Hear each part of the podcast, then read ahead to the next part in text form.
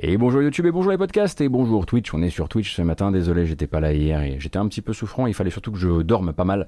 Euh, et me revoilà donc avec vous pour faire le tour de l'actualité du jeu vidéo du coup de ces là du week-end plus du lundi. Euh, on va discuter de beaucoup de choses. On va discuter évidemment de l'E3 et des annonces euh, de dates, des annonces de présence, d'éditeurs divers. On va parler de, bah, de jeux indépendants. Vous avez un petit peu l'habitude. De retour de licences assez connues. On va parler aussi de voilà d'un artiste euh, très important dans le jeu vidéo français qui nous a quittés. Euh, et on discutera aussi, ma foi, un petit peu euh, de business, mais effectivement, hein, vous avez peut-être remarqué que nous pleurons la disparition de Benoît Socal et on reviendra tout à l'heure un petit peu sur ça carrière. Cependant, avant ça, eh bien, nous allons faire ce que nous savons faire de mieux, à savoir regarder des bandes annonces, consommer très très fort la communication des éditeurs, évidemment.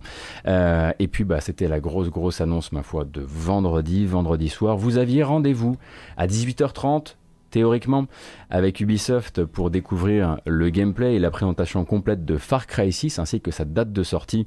Far Cry 6 sortira le 7 octobre.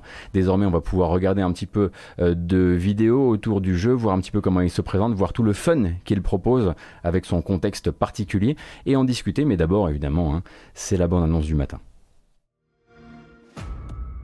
Señor Presidente, what do true Yarans do to serve Yara? True Yarans have long memories. We remember how so-called civilized nations treated us when we needed them most.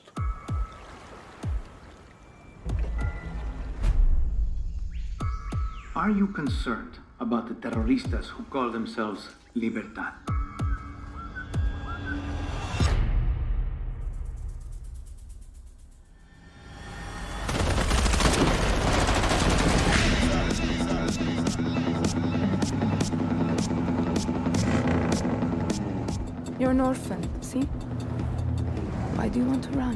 Remember, Danny, Castillo has kept you an orphan. I only see you. So why are you here? I watched Castillo order a whole boat of our people shot to death. And I want to know who's going to help me take him down. Okay. Castillo's got, what, 300,000 troops? I count six burnt out guerrillas, and you with a bullet to the leg. You can shoot, so shoot. You have rules. You might kill, but you're no killer. You know I'm not a guerrilla, right? Everything got another purpose.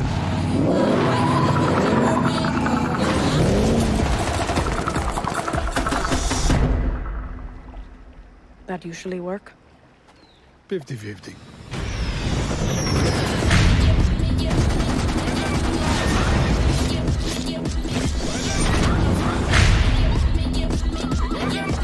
Those eyes, Danny. I know exactly who you are. I am nothing like you.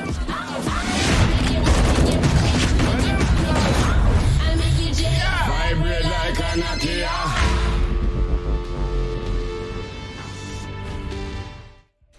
7 octobre donc pour Far Cry 6 qui s'est présenté donc dans plusieurs euh, présentations de gameplay un vendredi soir vers 18h30. Alors plusieurs observations hein, parce qu'on va prendre le temps de regarder un petit peu le gameplay aussi, le contexte, etc. Ce qui s'est passé depuis puisque forcément un Far Cry ça déclenche pas mal de discussions.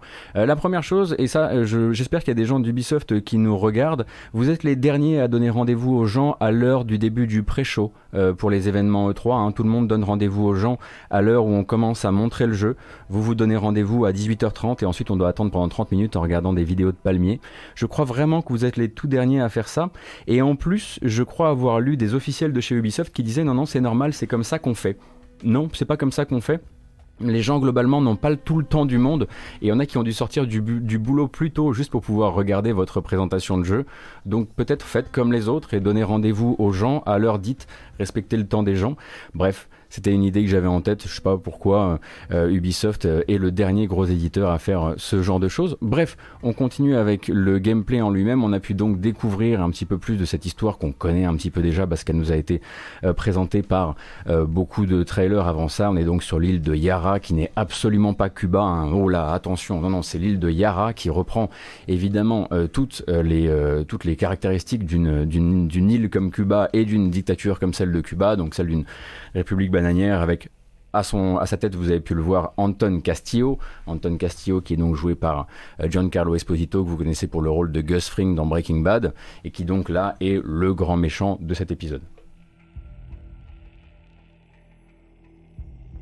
Et donc on va jouer Danny Roras, Danny Roras qui peut être une nana comme dans le trailer ou un mec. Euh, d'ailleurs, hein, on a pu voir euh, sur euh, le Twitch officiel que quel soulagement de découvrir qu'on allait pouvoir choisir et pas forcément jouer un personnage féminin. Hein. C'était un, vrai soulagement dans le, dans le chat, dans le chat officiel. bon bah c'est un peu la formule Assassin's Creed, vous l'aurez bien compris, puisque vous avez la possibilité de choisir votre votre personnage, comme par exemple pour Eivor. et à partir de là, eh bien vous allez rejoindre les guerrieros les, les guérillas en l'occurrence, euh, pour combattre euh, le pour combattre euh, le despotique Anton Castillo. Alors on nous fait une, une présentation au début qui est une présentation qui est hyper forte sur les mots utilisés. On va nous dire bon ben voilà, on est donc sur une dictature. Il y a des gens qui sont réduits en esclavage. Il y a voilà des des comment dire des des lois des lois antisociales extrêmement fortes qui sont mises en place. Et toi tu vas donc avoir principalement en tout cas dans les dans les bandes de vendredi du fun avec ça. Euh, du fun donc euh, euh, puisque Ubisoft s'ils envoient toujours hein, quelque part des des, des porte-paroles discuter avec les différents médias pour dire on est on a discuté avec des guerrieros, euh, on est tombé amoureux de leur histoire, euh, on a voulu la retranscrire dans le jeu.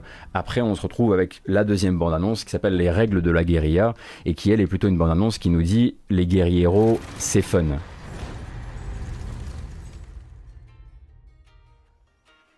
Guapo, you listen. Rule 16. The guerrieros revolution never ends. Always another war, another cantina, another ugly bartender. Et donc, en gros, on va nous expliquer un petit peu les bases de cette affaire. Alors, Juan Cortez, on le comprend assez vite dans le jeu, c'est euh, littéralement euh, l'inventeur de Assassin's Creed, mais pour ce Far Cry qui va vous construire euh, différentes armes plus bizarres les unes que les autres. Alors, son ami est effectivement un crocodile de compagnie qui s'appelle Guapo. Euh, et à partir de là, eh bien, il va vous fabriquer euh, différents trucs, euh, des lance-flammes, des machins. Un lance-disque de la Macarena, et je ne me moque pas de vous, hein, c'est vraiment dans le trailer, on aura l'occasion de le voir tout à l'heure, ainsi qu'un mortier qu'on porte comme un sac à dos qu'on le voit d'ailleurs, hein, on, voit les différents, les différents sacs que peut porter Danny durant, durant son, durant son, durant l'action. Et après, bah, on est sur euh, ce, qui, semble être un Far Cry euh, tout à fait euh, classique dans ses prétentions. Donc un monde ouvert avec une partie infiltration, une partie action, quelque chose qui rappelle en tout cas énormément en termes de, en termes de décor bah, Far Cry 3 évidemment mais avec des armes plus loufoques, des véhicules plus loufoques, quelque chose de fun, fun, fun, fun, fun. C'est d'ailleurs le dernier mot hein, qui est utilisé durant cette bande-annonce. voilà, règle numéro 1, c'est ceci voilà, on maîtrise son environnement. Et le tout dernier, la toute dernière règle, ce sera que euh, tout ça, c'est avant tout euh, amusant, c'est avant tout euh, chaotique et fun. et c'est assez intéressant parce que du coup, ça a déclenché tout ce qu'on a pu voir ce week-end à propos du jeu, notamment le fait que quelques porte-paroles d'Ubisoft se sont vite précipités au micro des différents médias pour dire, bah, ah, on tient à rappeler que on ne veut pas donner de messages politiques. Euh, puisque c'est le réflexe habituel de chez Ubisoft, euh, donc de dire euh, bon ben voilà, quelle que soit la teneur de notre open world, quelle que soit la teneur de notre histoire, on n'a pas vraiment envie de, de voilà d'avoir un message, de prendre position. Le problème, c'est que là, ils sont sur un truc avec de l'esclavage, ils sont sur un truc avec donc des lois hyper répressives, littéralement de la dictature. et en fait, je pense que ce qui s'est passé, c'est qu'on s'est retrouvé avec un message en deux temps, puisque ce message a été un peu rétro-pédalé depuis. Le premier message, en fait, c'était de dire on ne veut pas créer de commentaires politiques à propos de l'île réelle de Cuba. Euh, ce que l'on peut, comment dire, comprendre, même si, bon, ben, à partir du moment où tu fais absolument Cuba avec une moustache et qu'après tu refuses de parler de Cuba, c'est bon, bah, voilà, c'est le choix que tu fais en tant que créatif. mais derrière, eh bien, évidemment, tout le monde s'est un peu foutu de leur, de leur bobine tout le week-end, et donc le directeur narratif a pris la plume cette nuit pour dire, en fait, on s'est peut-être mal compris. Euh, Far Cry 6 a une histoire politique, a une histoire où les personnages vont prendre parti et pas juste avoir, on va dire, se procurer du fun dans ce cadre euh, de révolution contre un régime euh, despotique. Attention.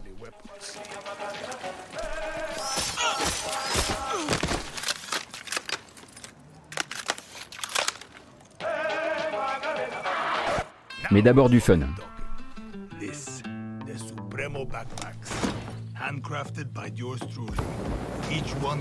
Donc le problème c'est que pour l'instant on est dans une espèce de on est dans une espèce de maxi euh, grand écart où le jeu aurait pu tout à fait rester sur sa ligne habituelle qui était de dire bon bah euh, écoutez euh, en fait on n'est pas hyper à l'aise avec notre notre univers mais on estime qu'il y a plein de choses fun à y faire, alors allons-y, on y va à fond, on fait du just cause. Mais maintenant, le directeur narratif revient et nous dit attention, attention, ça va être sérieux, il va y avoir des thématiques sérieuses, les personnages vont vivre des choses et prendre des positions sérieuses, mais on aura quand même autour, bah, effectivement, le fusil à Macarena euh, et autres trucs du genre. Donc, je trouve que maintenant, le jeu, en termes, voilà, la règle finale. Voilà, évidemment. Euh, Maintenant, je trouve que le jeu est peut-être moins bien installé qu'il ne l'était il y a encore quelques dizaines de minutes, on va dire ça comme ça, quelques, heures, parce que maintenant, en fait, il va falloir livrer quelque chose qui soit vraiment avec une histoire on va dire, politique, ou en tout cas qui n'ignore pas la charge politique intrinsèque de son endroit. Alors qu'avant, il pouvait rester sur leur ligne et dire, bon, bah voilà, maintenant c'est euh, une sorte de... Voilà, c'est un, open world de fun, comme on a fait euh, plein.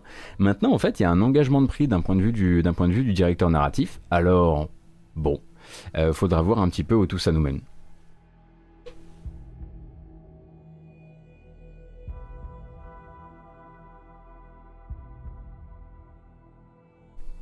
Bon après, hein, si vous avez euh, le temps euh, de regarder cette présentation de manière intégrale, vous verrez un petit peu les changements de gameplay, car changement de gameplay il y a. Vous verrez qu'il y a des trucs qui, restent depuis justement un hein, Far Cry 3, le côté voilà, on s'écrase le, on s'écrase son, euh, cigare sur la main de manière à pouvoir soigner rapidement une blessure, l'espèce de trucs qui vont appeler de la, pas de la survie, mais un petit peu quand même. Globalement, derrière, la, recette a l'air d'être tout à fait, tout à fait rodée.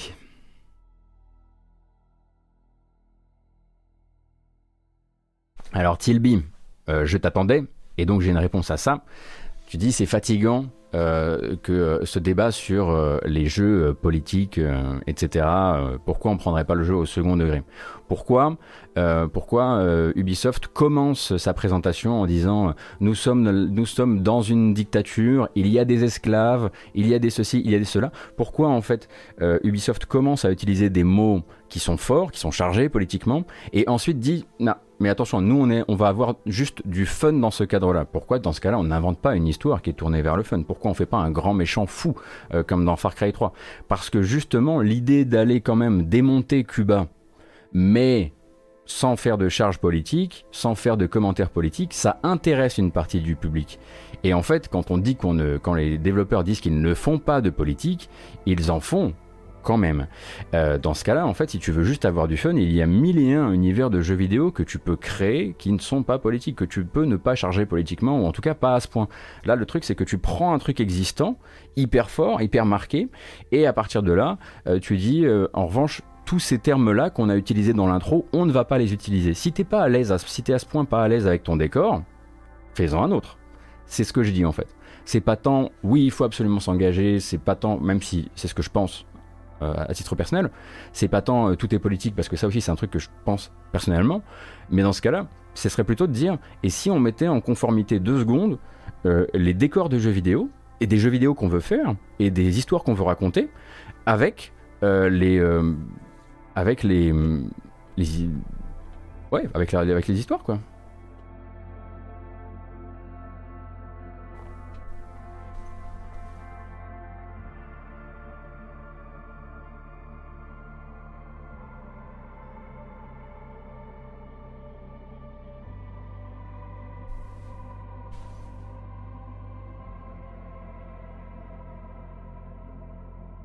Ouais, je suis d'accord, Noven Nine. Il y a un côté aussi, euh, quand tu dis que t'en fais pas, t'en fais, hein.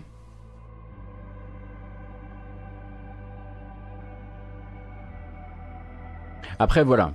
Le directeur artistique, le directeur créatif maintenant s'est lancé dans, s'est lancé là-dedans. Euh, il veut, il promet que l'histoire euh, prendra position. C'est pas tant faire de la politique que juste, parce que si vous voulez, en fait, on s'est retrouvé là dans une situation où c'était limite limite dans la communication du début du week-end s'ils allaient pas si, enfin, si on pouvait pas comprendre un truc du genre. En revanche, le jeu vous dira pas s'il trouve que l'esclavagisme c'est bien ou pas bien. Donc je pense que c'est ça ce qui est venu faire en fait le directeur euh, narratif derrière, c'est juste dire oh, il y a quand même quelques positions de base qui seront prises, hein, rassurez-vous, hein, on n'est pas complètement zinzin. Je pense que c'est ça.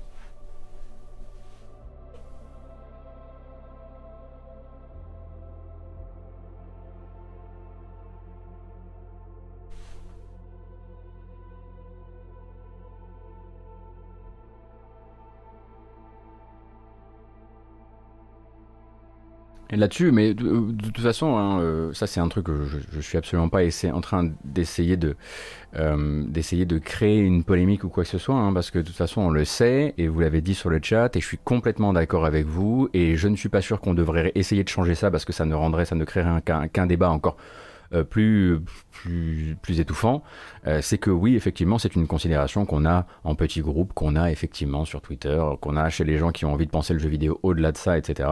Mais une très, la très grande majorité du public, celle qui va acheter le jeu pour les fêtes de Noël, euh, celle qui, celle qui achète directement son jeu en boîte et qui se renseigne pas sur Internet, celle qui n'a pas de discussion autour des jeux vidéo avec son entourage, effectivement, sans contre-fou. Ça, on est complètement d'accord.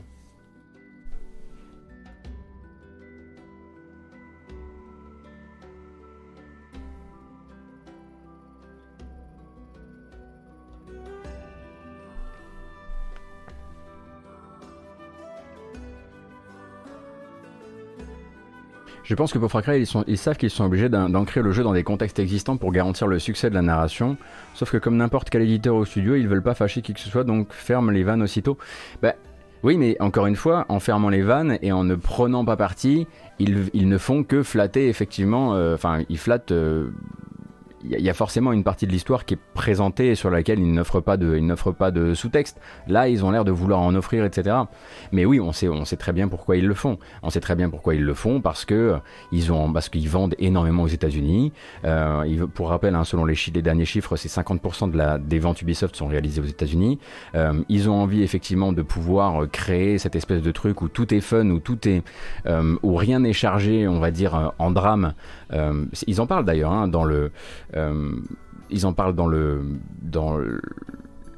l'une des bandes annonces, hein, le fantasme de guérilla. Le fantasme de guérilla qui est voilà le fantasme de barouder avec ses potes dans la forêt, de bricoler des armes, euh, de, euh, de combattre un régime totalitaire. Ce fantasme là qu'il croit être un truc et effectivement plus un truc de film des années 70-80, euh, euh, mais le fantasme de guérilla n'existe pas véritablement. Et quand ils disent, à la limite, le fantasme de guérilla, oui, d'accord, dites, dites, que vous avez envie effectivement de jouer, de jouer aux rebelles, de jouer aux picaros, j'en sais rien. Euh, mais dans ce cas-là, dites pas, on est allé discuter avec des, avec des vrais rebelles, de vraies, euh, de vraies euh, rébellions contre des États totalitaires et on est tombé amoureux de leurs histoires. Non, parce que leurs histoires, c'est des histoires de survie, c'est des histoires d'affirmation politique, c'est des histoires de gens, enfin de voilà, de perte aussi quoi. donc non, non, tu peux pas tout faire quoi. Je pense qu'à partir du moment où on, dit, où on dit, voilà, où on parle de, de fantasme de guérilla, il vaut mieux, ouais, vaut mieux, vaut mieux vaut mieux pas essayer de rattacher ça à des, à des vrais guerrieros qui ont vraiment combattu, quoi.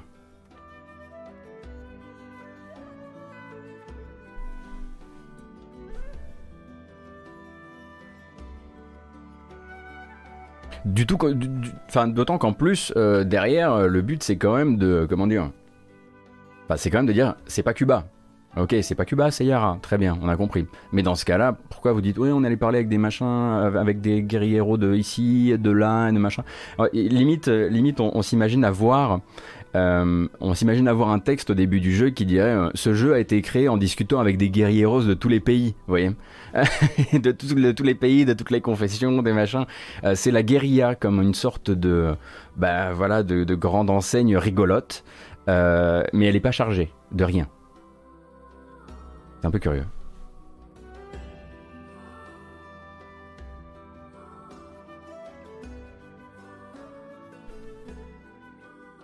Ah oui, non, mais euh, Monkey Manga, ça c'est clair. Hein. De toute façon, s'ils ont commencé directement à aborder le truc, c'est parce que justement, Yara, c'est Cuba. Euh, Yara, son architecture, ses uniformes, tout est Cuba en fait. Bref, quoi qu'il arrive, euh, donc le jeu a été, euh, euh, montré, il est daté au 7 octobre sur console PlayStation, sur Xbox, sur Epic Game Store si vous jouez sur PC, ainsi que sur Stadia.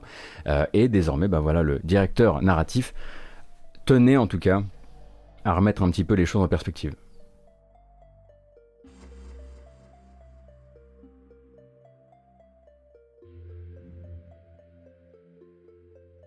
Mais j'avais une discussion euh, sur Twitter, euh, je crois que c'était vendredi, on disait ouais mais attends regarde par exemple euh, This War of Mine ou Papers Please. Je disais oui mais This War of Mine ou Papers Please justement prennent une décision, ils prennent une décision de, ils, posent la caméra quelque part dans le dans le plan. Et en fait j'étais en train de me demander qu'est-ce que selon la, la, recette on va dire Ubisoft habituelle, qu'est-ce que serait This War of Mine? Et je voyais deux options euh, This War of Mine selon Ubisoft, soit on serait en train de faire des trous dans les immeubles et on jouerait le mec qui conduit le tank, euh, soit en fait on serait un espèce de scavenger qui va la nuit euh, s'infiltrer dans les, dans les baraques de ses voisins en courant sur les murs, en les plantant, mais en disant putain c'est quand même triste, mais maintenant c'est notre vie quoi.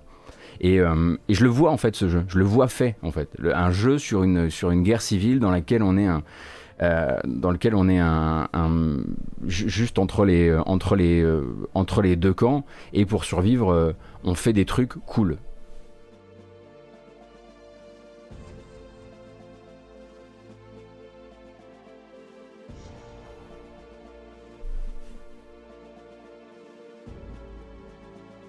On va peut-être embrouiller nous quand même. Dites donc, vous êtes beaucoup ce matin, qu'est-ce qui s'est passé? J'ai fait du clickbait?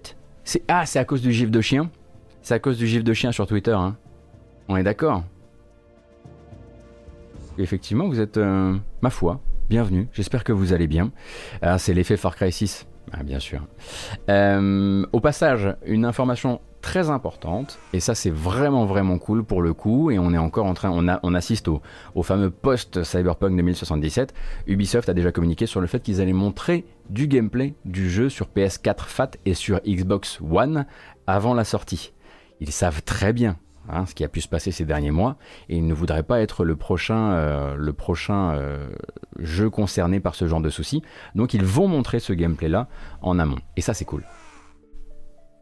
Un petit peu plus de transparence pour la suite, euh, ça fera pas de mal. Merci Kep, merci également Chuchu Dream.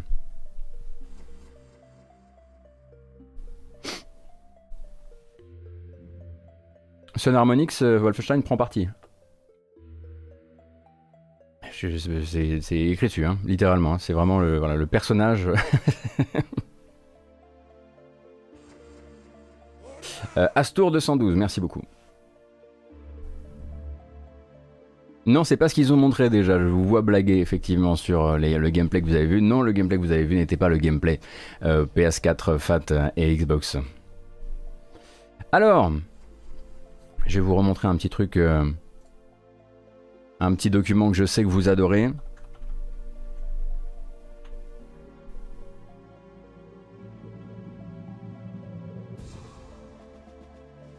Hop, oula, oula, trop de lumière. On y retourne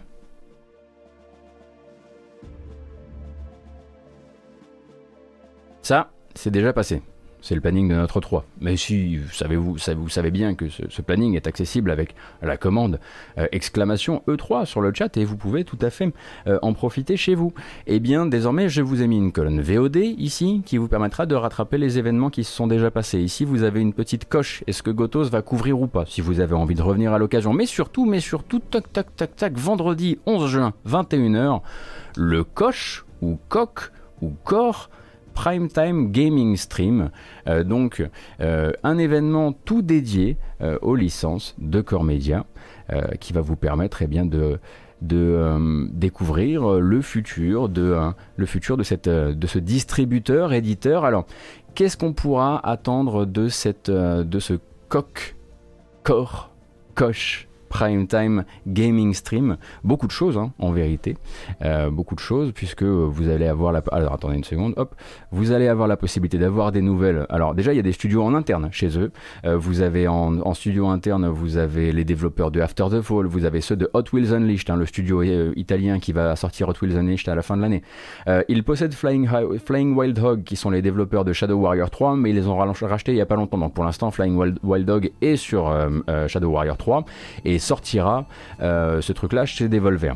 Euh, à côté de ça, c'est également Koch Media, c'est Deep Silver. Et Deep Silver, eh bien, c'est Downbuster, c'est Volition, c'est Warhorse Studio aussi, et c'est même Free Radical Design euh, qui est réapparu il n'y a pas longtemps. Ça voudrait donc dire qu'on pourrait, durant cette présentation, avoir des nouvelles du, nouveau Time Splitters, pas sûr, dans la mesure où Free Radical Design est vraiment en train de pile en train d'être remonté à l'heure où on parle, hein. ils sont en train de monter l'équipe, mais peut-être des nouvelles de Kingdom Come 2. Euh, peut-être euh, aussi euh, des nouvelles de Dead Island 2, hein, puisque Don Buster est toujours au travail sur le sauvetage du jeu, voire de Saints Row 5 dans le cas de Volition. Donc ça c'est uniquement pour les studios donc possédés d'une manière ou d'une autre par Koch Media, mais on pourrait aussi penser de tout ce qu'ils font en termes d'édition. Hein. Pour rappel, c'était par exemple là-bas qu'avait été Shenmue. Alors est-ce qu'on pourrait demain avoir de nouvelles nouvelles à propos de, de la licence Shenmue? Je ne sais pas. Mais effectivement, on se retrouve avec un planning qui se, qui se remplit puisque le vendredi, on aura donc, euh, on aura donc le 21, le, vendredi 11, on aura à 21h euh, le Coche Prime Time et à 22h donc l'IGN Expo. Et puis bah, le lendemain, on commencera hein, Guerilla Collective, Wholesome Direct, Ubisoft Forward. Et puis la veille, ça aura déjà été euh, le la fameuse cérémonie du Summer Game Fest.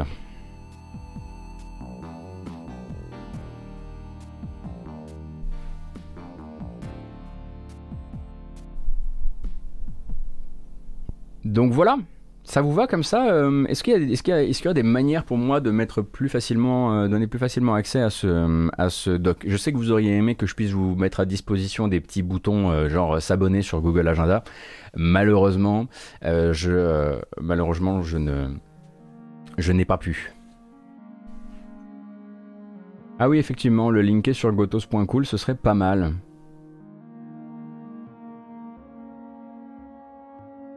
Alors, figurez-vous que, en plus, selon les territoires, on dit pas pareil. C'est pour ça que je dis co coche core. Hein. Euh, c'est parce que j'ai déjà eu, moi, j'ai déjà eu au téléphone déjà des gens qui m'ont dit je machin de chez Core Media, des gens, des gens toujours en France qui m'ont dit de chez Coche Media.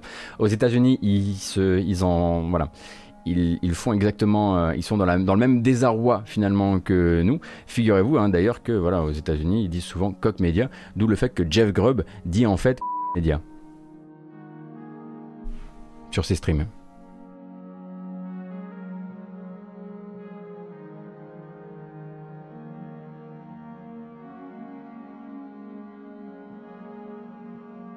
Il a trouvé la bonne solution. Je pense qu'on devrait lui voler cette idée.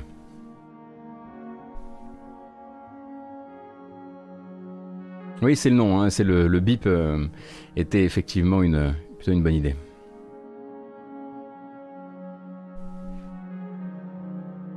Alors, est-ce qu'on continuerait pas, nous? Bah si, parce que vous avez les infos principales déjà euh, autour de ce fameux... Euh, euh, autour de ce fameux média Primetime Gaming Stream, c'est quand même pas rien. Hein. Ça dure donc une heure, hein, pas plus. Et on va passer donc euh, sur le PlayStation Now, PlayStation Now qui, euh, qui va recevoir de nouveaux jeux pour le mois de juin. Alors une, sacrée tripotée de jeux en vérité, mais toujours hein, euh, aucune communication autour de la disparition un peu magique et mystère d'un certain Dishonored 2. On a préféré communiquer sur les arrivées que sur les départs. Donc sur les arrivées, nous avons Euh, Car Mechanic Simulator pour une durée indéterminée. Alors bon, voilà, c'est, c'est, il est plutôt euh, en fin de, euh, il est plutôt en, fin de, en, longue traîne, on va dire. On a Sonic Mania, on a plusieurs jeux Sonic hein, en fait. Hein. Sonic Mania, euh, Team Sonic Racing, Virtua 5 Fighter Ultimate Showdown qui est donc actuellement, enfin pour le mois de juin dans le PS Plus mais qui est également dans le PlayStation Now, ainsi que Slay the Spire qui va rester jusqu'au 6 décembre et The Witcher 3 qui est un peu le main event qui lui restera jusqu'au 6 septembre donc uniquement pour l'été. Ce qui est assez cocasse hein, d'ailleurs de voir euh, The Witcher 3 euh, être le, grand... Euh, être le grand gagnant du PS Now de juin alors que justement Cyberpunk est toujours interdit de PlayStation Store.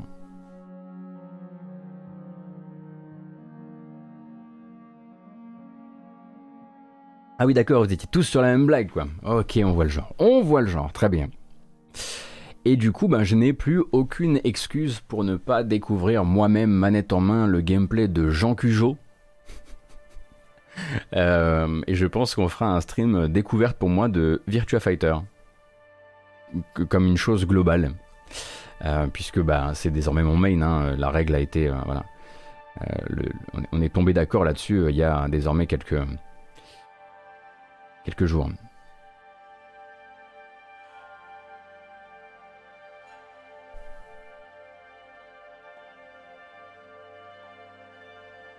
Du coup, toc toc toc toc toc toc toc, euh, The Witcher 3, voilà jusqu'au 6 septembre euh, sur euh, le PS Now. On rappelle que le PS Now ce n'est donc pas le PS Plus, mais c'est donc un programme qui vous permet d'accéder gratuitement, enfin d'accéder sur abonnement à des jeux ou en streaming ou en téléchargement. Euh, en streaming uniquement si vous décidez d'y jouer depuis un PC. Car oui, vu que vous êtes nombreux, on fait un rappel, via le PS Now, vous pouvez jouer à certains jeux du PS Now en streaming, sur un PC. Comme ça, vous n'avez même pas besoin d'avoir une console. Et en 720p 30 fps. Alors normalement 12 on est justement passé euh, au 1080, euh, mais le, bitrate lui n'est toujours pas effectivement de grande, euh, de, de, belle facture. Mais on est, on a migré vers le 1080 il y a genre, il y a genre 3 semaines un truc comme ça. Le plaisir du 720 30 fps et, du, de Bloodborne sans le DLC, bah oui mais ça vous savez moi je ne, ça ne me touche pas. By the way, est-ce que tu as réussi à avoir une PS5 Gotos C'est une affaire de minutes désormais. Bientôt. Bientôt. Mais j'apprécie votre ferveur et, votre, et vos encouragements. Merci beaucoup. Alors, une petite question très innocente que je vais vous poser. Est-ce que vous avez la moindre idée de ce que représente ce graphique? Cette courbe-là, qu'est-ce que c'est?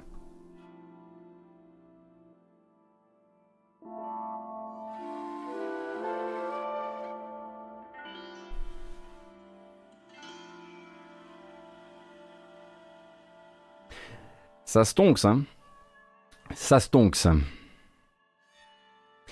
Eh bien, c'est l'effet sur le nombre de joueurs simultanés de la mise en gratuité sur Epic Game Store d'un jeu comme Among Us qui coûte pourtant seulement 4 euros, qui du coup, entre ça et l'effet week-end, est donc passé euh, de environ 370 000 joueurs simultanés à 2 millions.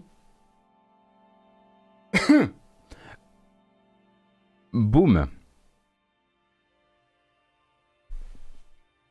2 millions.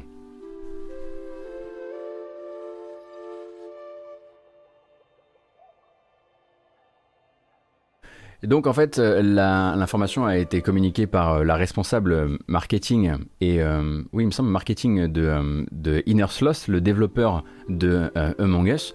Elle a l'habitude en fait de communiquer des chiffres de manière assez transparente et justement en fait, elle parle souvent du fait que bah, de où en est hein, globalement le jeu par rapport à cette fameuse, on va dire par rapport à cette fameuse rumeur de dead game parce qu'on n'en entend plus parler. Globalement, 300, 370, non 280 000 personnes, c'est normalement le score normal pour un début de week-end. Et durant le week-end, ça peut monter en pointe jusqu'à 350 000 personnes. Donc ça, c'est l'effet week-end habituel. Quand l'Epic Game Store, effectivement, donne le jeu à tout le monde, que tout le monde le lance, là effectivement euh, ça explose. Alors c'est très curieux hein, ce genre de com parce que la plupart des studios se garderaient bien euh, de communiquer ce genre de chiffres et de montrer ce genre de, courbes, surtout pendant que le jeu est encore en gratuité sur Epic Game Store, hein, puisque pour rappel ça doit se terminer quoi euh, jeudi, un truc comme ça. et, et elle n'a pas attendu. Alors que Chivalry 2 était effectivement gratuit ce week-end, effectivement. Euh, mais bon, après, Chivalry 2 n'a pas du tout la même, euh, même traction euh, populaire, quoi. C'est-à-dire que Among Us, tout le monde. tout le monde en parle ou tout le monde en a entendu parler en se baladant deux secondes sur Twitch, quoi. En tout cas, à une certaine époque. Merci The Fadé pour avoir collé le lien.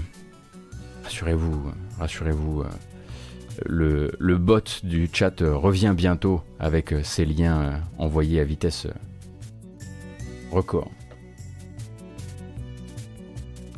Shinto, c'était de la vraie gratuité ou juste un week-end free-to-play pour Among Us? Le jeu a été donné, euh, donné gratis pendant une semaine.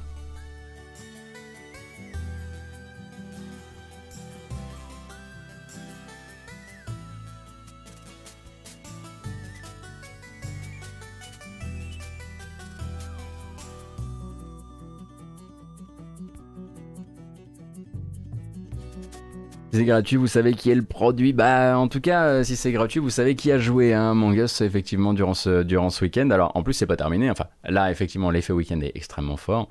Mais j'avoue que le, le Stonks de, euh, de 280 000 à, à 2 millions est un petit peu euh, hallucinant. J'en viens d'ailleurs à, me demander si il y a un truc que j'ai pas compris dans le dans la courbe.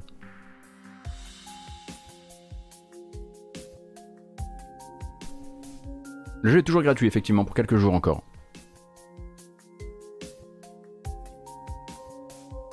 Est-ce qu'on est peut s'autoriser ça Peut-être? Est-ce qu'effectivement on n'aurait pas gagné une petite bamboche? Vite fait, hein Effectivement, qui là. De toute façon, 200 000 joueurs euh, en, en, en, en, plate courbe.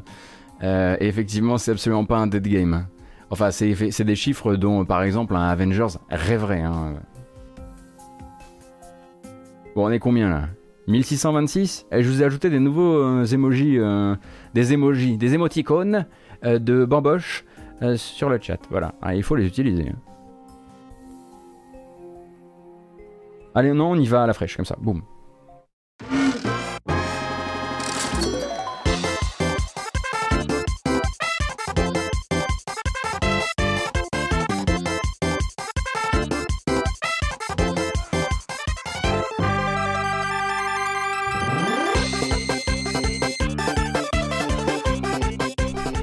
Merci beaucoup Lumilevi, merci beaucoup Inu Sakuragi.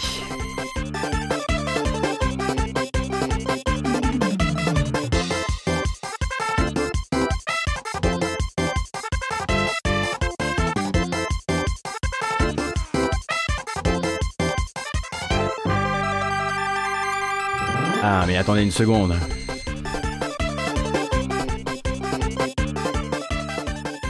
Quoi? Déjà fini? Non, non, il faut le refaire.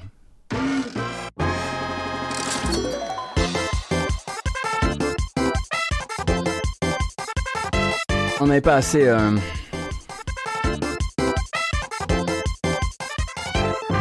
ah non, aujourd'hui ça ne marche pas, tant pis.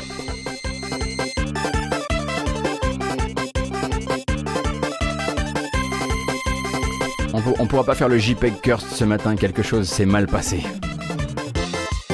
Désolé.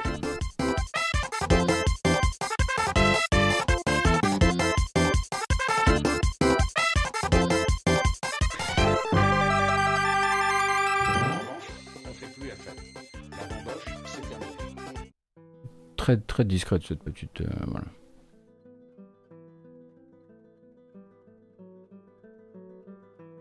Hmm. Non, non, c'est trop de. Euh, il va falloir que je change ça. Voilà. D'avril, hein, mais trop dramatique. Trop dramatique comme morceau. J'ai coupé Asturias, voilà. Je vous le dis, j'ai coupé Asturias. Je suis ce mec-là. La seconde bamboche va vous surprendre. On verra ça tout à l'heure. Court mais intense, c'est sûr. On continue avec une annonce qu'a dû faire durant le week-end, hier peut-être ou avant-hier, le community manager de la licence Need for Speed et son annonce n'est jamais très facile à faire une personne comme pour une personne dans sa position, euh, surtout avec cette petite euh, punchline de départ que j'ai beaucoup appréciée. Hein. ça fait partie du titre du message sur Reddit. C'est pas vous, c'est nous. En gros, ce qui va se passer, euh, c'est qu'en fait, à partir d'hier, puisque c'était absolument pas préparé à l'avance, c'était absolument pas fait comme Ubisoft quand ils coupent les services en ligne de certains de leurs vieux jeux, de manière complètement surprise, Need for Speed Carbon, Need for Speed Undercover, Shift, Shift 2 Unleashed et Need for Speed The Run ont tous disparu des boutiques en ligne et ne peuvent plus être achetés. Euh, pareil d'ailleurs pour tout ce qui concerne les achats à l'intérieur des jeux euh, qui ont été désactivés au même moment. Quelques semaines plus tard, le 31 août prochain, ce seront les services en ligne de ces jeux qui seront coupés. Après quoi, seuls les gens qui possèdent ces jeux ou qui obtiennent une version boîte pourront continuer à y jouer en se cantonnant, en se cantonnant du coup aux fonctionnalités hors ligne. Alors du coup, euh, le porte-parole d'Electronic Arts, lui, il explique ça de manière assez simple. Il dit qu'en gros, les équipes veulent se concentrer sur les futurs jeux désormais et qu'assurer le maintien de ces titres à plus long terme n'est plus envisageable compte tenu du nombre de joueurs à qui ça profiterait.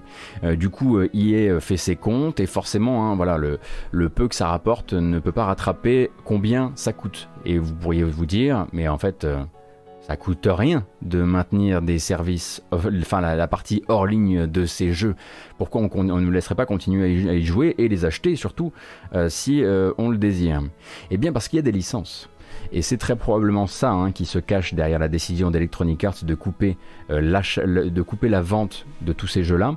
c'est qu'il y a donc des licences musicales et il y a aussi des licences automobiles. Et ça, ça fait beaucoup. Et ça, il faut continuer à les payer tant qu'on maintient en fait euh, la euh, mise en vente et euh, la mise en vente sur les plateformes dématérialisées. Donc, par exemple, hein, on a pu le voir. par exemple, pour, les, pour les licences musicales, même Rockstar, hein, il est assujetti puisqu'il n'y a pas encore si longtemps, ils ont été obligés de remplacer des morceaux dans les radios de GTA 4. D'ailleurs, dans ces moments-là, plutôt que de renouveler des contrats musicaux qui coûtent probablement encore plus cher puisque bah, c'est un petit peu Activision qui c'est un peu Rockstar à ce moment-là qui est dans la position du demandeur par rapport à un fournisseur euh, de droits musicaux qui lui sait très bien que sa musique fait partie de l'ADN de GTA 4 plutôt que de renégocier avec des gens où il serait pas euh, du coup en position dominante sur la négociation il change les morceaux. GTA 4 par exemple vous avez tous les morceaux de euh, la radio la radio slave il me semble qu'une dizaine de morceaux a été remplacé par d'autres. Négociés avec un autre label qui a probablement accepté de signer un contrat moins cher. Euh, et bah, par exemple, là, euh, Electronic Arts n'a pas envie de se faire chier avec ça, probablement au niveau déjà des licences musicales. De, on rappelle donc la liste des jeux concernés, donc qui ne sont plus disponibles à la vente dématérialisée Need for Speed Carbon, Undercover, Shift, Shift 2 et Need for Speed The Run mais aussi les licences automobiles. Parce que, en fait, les licences, les licences automobiles, pour une mise en vente de jeu, elles sont, elles sont payées pour le temps de vente du jeu, à partir du moment où, en fait, ne se traditionnellement, à partir du moment où ne se baladent plus que des copies d'occasion, euh, Electronic Arts ou Activision ou autre chose n'a plus besoin de renouveler la, licence. Or, avec le dématérialisé, les jeux sont en vente pour toujours et de fait devraient continuer à renouveler leur licence pour toujours. Electronic Arts là décide de sortir la hache et de tailler dans le gras direct et donc d'arrêter de vendre ces jeux de manière dématérialisée. Euh, ce qui nous ramène encore une fois à, ce bon vieux débat de la préservation du jeu vidéo, de l'impossibilité de céder ces copies euh, dématérialisées d'occasion, euh, puisque là du coup, ben, pour les gens qui voudraient demain en faire la découverte, pour bah, justement cette conservation, cette histoire du jeu vidéo, eh bien on scinde la communauté en deux, ceux qui possèdent le jeu, et qui pourront toujours le retélécharger, et ceux qui ne, l'ont pas, et qui ne pourront jamais l'avoir, sauf en se procurant une version boîte.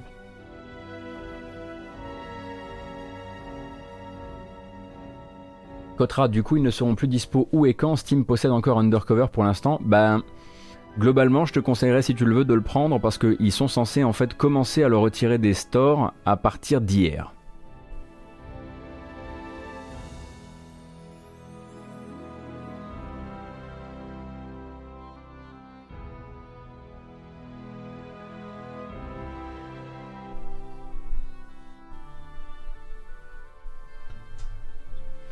Après, euh, bon. Le problème, c'est que forcément, il va y avoir une, partie du public pour dire non, mais attendez, vous pouvez pas faire ça. Donnez-nous au moins l'occasion de le racheter. Sortez-nous des remasters. Sauf que ce sera des remasters à Electronic Arts, quoi. Avec les derniers, notamment Burnout, c'était pas non plus la grande dinguerie. Même Mass Effect, c'est pas un grand remaster non plus. Hein. Euh, et du coup, euh, on, verra, on verra ce que fera Electronic Arts avec cette décision. Est-ce qu'ils vont décider de refaire du blé là-dessus ou pas?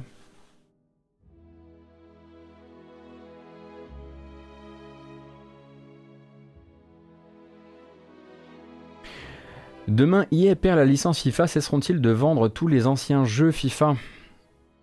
Il me semble en revanche que ça c'est négocié par jeu. Euh, euh Loop 91. Alors attention, hein, je suis pas.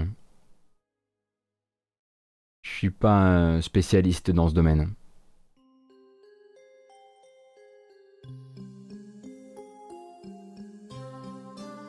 Alors oui, effectivement.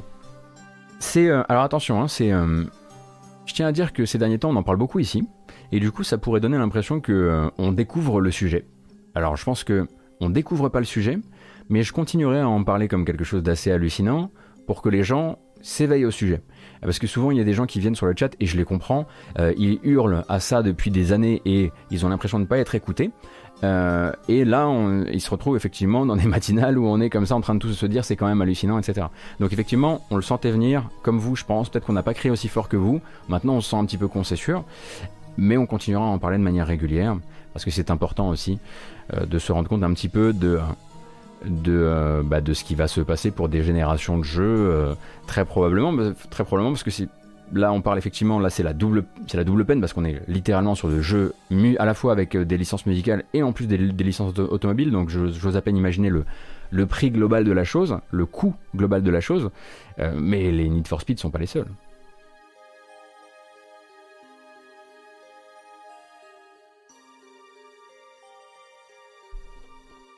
Steam n'avait pas été contraint par la Cour de justice de l'Union européenne de proposer la possibilité de revendre les jeux des maths d'ailleurs, genre en 2020. Drem, ah, c'est un sujet qu'on avait abordé avec, euh, avec euh, ça je crois. Euh, il me semble qu'en fait, on leur avait. voilà, ils sont partis en appel et, et ils payent et ils payent des. Et ils payent une amende chaque jour de non-conformité ou un truc comme ça.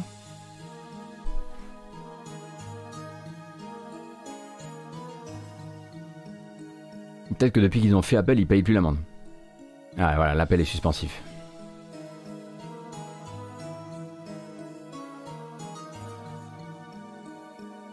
Merci beaucoup pour vos précisions.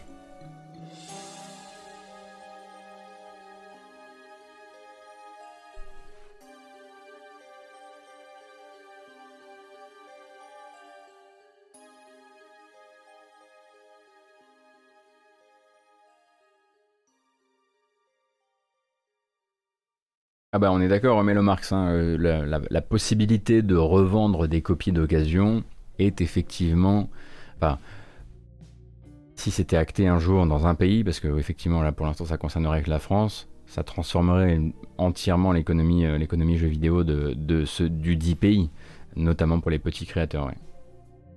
Et ce serait pas bon pour tout le monde, c'est sûr.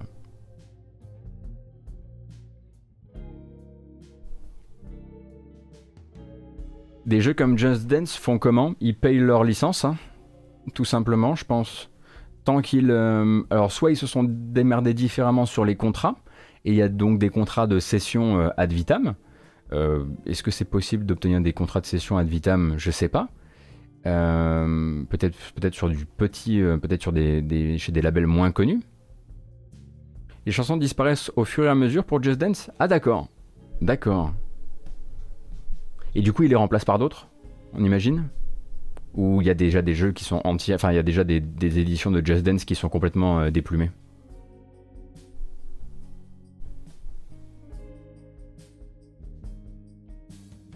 Ok, ok, ok.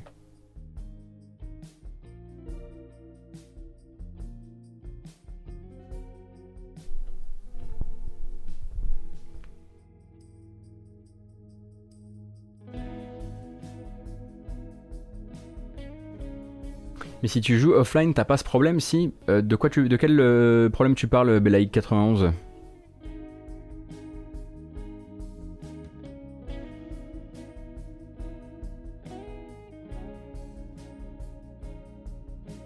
Bah, Fork Motion, c'est ce qui s'est passé, c'est ce qui passé avec GTA. GTA 4, par exemple, a eu une mise à jour qui a retiré et, changé des morceaux. Donc oui, oui, ça peut complètement intervenir sur ton jeu à partir du moment où tu le connectes. Après, il faut que ton jeu il soit euh, pour pouvoir y jouer de manière non connectée, il, faut qu'il ait une, fonction offline. Par exemple, pour jouer à pour jouer à GTA 4 avec les musiques de la sortie de GTA 4, euh, et il me semble que ça concerne uniquement le PC, euh, il faut installer sa version, sa version CD-ROM et, c'est tout. Même si tu as déjà acheté le jeu, Ryan. Mais là, c'est pas exactement la même chose, j'ai l'impression, dans le cas de Need for Speed. Need for Speed, en fait, c'est juste que là, ils veulent. Euh, en fait, vu qu'ils veulent pas remplacer, vu qu'ils veulent pas renouveler les droits, en fait, il faudrait, simple, il faudrait qu'ils mettent en, à jour le jeu pour en sortir entièrement le contenu musical, si je comprends bien. Et du coup, bah, ça ferait un jeu sans musique. Et puis pareil pour les bagnoles. Du coup, ça ferait euh, un menu. Ça fait cher le menu, quoi. On peut rollback sur une version précédente sur Steam et empêcher le jeu de se mettre à jour, mais du coup, plus de online. Je l'ai fait, ça marche. T'as rollback, Shinto, une, une, une mise à jour de GTA 4 Ah, bien joué.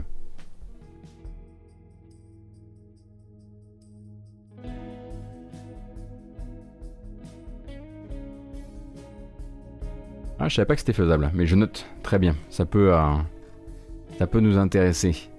Alors, en fin de semaine dernière, on avait euh, on avait quelques. Alors, on aurait pu les repérer nous-mêmes, mais le problème c'est qu'on était occupé à faire autre chose et du coup, on n'a pas épluché à ce point le rapport financier de 505 Games, un rappel donc société italienne euh, derrière laquelle se cachent les Digital Bros. Euh, et donc 505 Games dans son bilan financier et dans sa présentation orientée vers les investisseurs parlait de ses projets pour la suite et dans ses projets pour la suite, on a vu apparaître une mention très particulière sur la page dédié à, pardon, à Bloodstained, euh, donc la mention d'une seconde version seconde version euh, qui a été rapidement interprétée euh, par certains comme une suite, puisqu'il est également question d'une seconde version sur la slide dédiée à Ghost Runner. Et on sait que 505 Games est déjà au travail pour créer un second Ghost Runner avec le même développeur. Du coup, très très rapidement, il y a eu euh, une série d'articles qui ont dit regardez ce qu'on peut trouver dans, le, dans le bilan financier de 505. Comme on pouvait s'y attendre, Bloodstain, donc Ligavania, de Igarashi, eh bien, aimerait bien revenir dans une seconde édition et on sera probablement, on en sera probablement pour une annonce, qui sait, peut-être à l'E3. En fait, il n'y avait pas que ça. Euh, il y avait aussi le fait que l'héroïne du jeu s'était déjà invitée dans absolument euh, tous les jeux possibles et imaginables. Elle est, venue faire un tour dans Bloodstained, elle est venue, j'ai oublié les autres euh, malheureusement, mais il y avait tout un, un faisceau de, d'indices qui laissaient penser qu'ils étaient en train. j'ai dit, dit Bloodstained, je voulais dire Blasphemous, pardon. Il y avait un faisceau d'indices qui laissaient penser que voilà, il y avait une annonce en cours. Cependant, plutôt 505, plutôt que de dire bon ben les journalistes savent lire un, bilan, de, un bilan de fin d'année. Euh, tant pis, euh, on va attendre le 3 euh, sans commenter. Ils ont préféré en fait mise mise, mise à jour. Aujourd'hui, il n'y a pas un mot qui va s'emboîter avec les autres correctement. Ils ont préféré mettre à jour ce document pour faire disparaître cette mention d'une seconde version de Bloodstained, euh, ce qui du coup pose la question de ce que ça voulait dire. Est-ce que du coup ils n'ont pas aimé l'interprétation qu'en ont fait les journalistes, notamment euh, comment dire, seconde version égale nouveau jeu, ou est-ce que c'était tout simplement pas le bon timing pour eux et ils préféraient euh, voilà, garder l'effet de surprise un maximum, par exemple pour le 3. Allez, moi je commence. C'est bien, c'est la, voilà, la saison des pré-shots hein, pour le 3, on va pas se mentir. Moi je dis qu'on a, a une confirmation à l'E3 quand même. Il serait temps.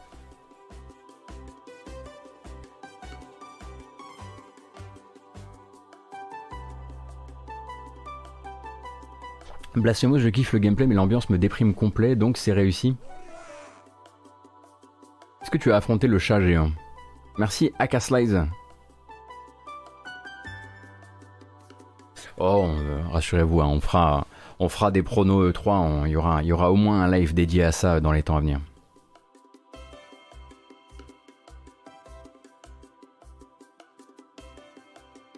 Ah oui, effectivement. Voilà, j'ai encore confondu Blasphemous et Bloodstained dans la discussion. Ça fait deux fois là quand même.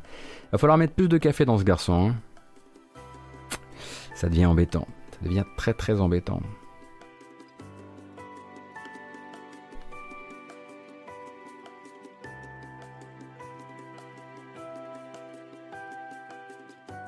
Tenez, je vais vous présenter un garçon qui n'est pas en super posture, mais il n'est pas tout seul. Euh, voilà, c'est toute une équipe hein, même qui est en train de se fâcher avec sa communauté ces jours-ci. Violence. Coucou, c'est Creative Assembly. Creative Assembly qui a donc euh, pris la parole jeudi dernier. Euh, ça, nous, ça, ne nous rajeunit pas évidemment, mais bon, il fallait que, il fallait que je couvre ce long week-end. Eh bien, Creative Assembly a annoncé vouloir passer à la suite par rapport à Total War Three Kingdoms pour se consacrer à un nouveau jeu Total War Three Kingdoms. Euh, donc voilà, un autre jeu concentré sur la légende des trois royaumes. Le problème c'est que le jeu est tout juste sorti il y a deux ans et que selon bon nombre de joueurs, de gens qui ont acheté le jeu plein pot, euh, eh bien le studio abandonne le jeu vachement tôt en fait, alors qu'ils avaient justement formulé euh, des promesses qui ne se sont pas retrouvées dans le jeu final, hein. notamment euh, l'été dernier, l'été 2020, ils avaient pris le temps de promettre une extension qui allait se passer dans le nord de la région, qui allait permettre de continuer de raconter l'histoire des trois royaumes, un truc donc promis noir sur blanc dans un blog post écrit par Creative Assembly et qui là du coup disparaît puisque cette vidéo là avec des gens extrêmement souriants est là pour dire au fait on ne sort plus rien euh, sur le jeu et on va en fait bah, refaire un deuxième jeu, euh, les trois royaumes, très probablement, euh, très probablement du coup un jeu qui va lui, contenir les promesses qu'on vous avait fait dans, dans le jeu précédent. C'est un petit peu dommage parce qu'à côté de ça, en fait, là où ils sont énormément cramés dans cette manière de communiquer, c'est qu'à côté de ça, on a Total War Warhammer 2 qui a déjà 4 ans et qui lui continue largement, enfin là évidemment il y a Total Warhammer Warhammer 3 qui arrive, euh, mais qui lui continue à se mettre à jour. Là, en fait, ils arrêtent complètement les mises à jour au bout de deux ans, ce qui est généralement plutôt un marqueur d'un jeu qui n'a pas fait les ventes qu'il aurait, euh, dû faire, hein, on imagine, et qui du coup ne vend pas suffisamment les DLC qu'ils espéraient vendre dessus. Du coup, peut-être qu'ils veulent se relancer, peut-être que Sega veut euh, qu'ils se relancent d'un point de vue, d'un point de vue financier. Alors, c'est pas si grave, non, Rexstone. Le problème, c'est que si, Sega et Creative Assembly ont promis des choses à des acheteurs et ne les livrent pas, alors que les acheteurs étaient déjà n'attendaient qu'une chose, c'est que ces choses arrivent en DLC payant, ils étaient prêts à payer. Le problème, c'est que là, en fait, on va. Euh, c'est comme euh, Rome et Rome 2, si vous voulez, sauf qu'on n'est pas du tout dans les mêmes époques. Euh, globalement, en fait, ils vont refaire un lancement avec un jeu qui sera probablement très proche techniquement pour pouvoir refaire un battage médiatique et des, et reventes dessus. Mais le jeu de base pourrait tout à fait, pourrait tout à fait accueillir le contenu qu'ils vont faire pour ce jeu-là. Donc, si, c'est assez grave en fait ça revient, pour faire très simple, à dire euh, bah écoutez, euh, la Far Cry 6 n'a pas marché, euh, on va faire Far Cry 7, c'est sur l'île de Yara, ça va vous raconter une histoire de rébellion, et il y aura un chien. Et vous direz, mais attendez, il ne devait pas y avoir un chien dans Far Cry 6 Si, on l'a pas mis, mais du coup, bah, on peut pas vous dire vraiment que vous n'avez pas suffisamment acheté Far Cry 6. Du coup, on le relance façon Far Cry 7. Voilà, pour faire très gros, c'est un petit peu ce que là euh, est en train de faire le studio. Et du coup, ben, ils se font, ils sont un petit peu éclatés sur la scène, euh, sur la scène, on va dire Steam, euh, puisque ben, les, acheteurs ont le pouvoir de poster des, des critiques sur Steam.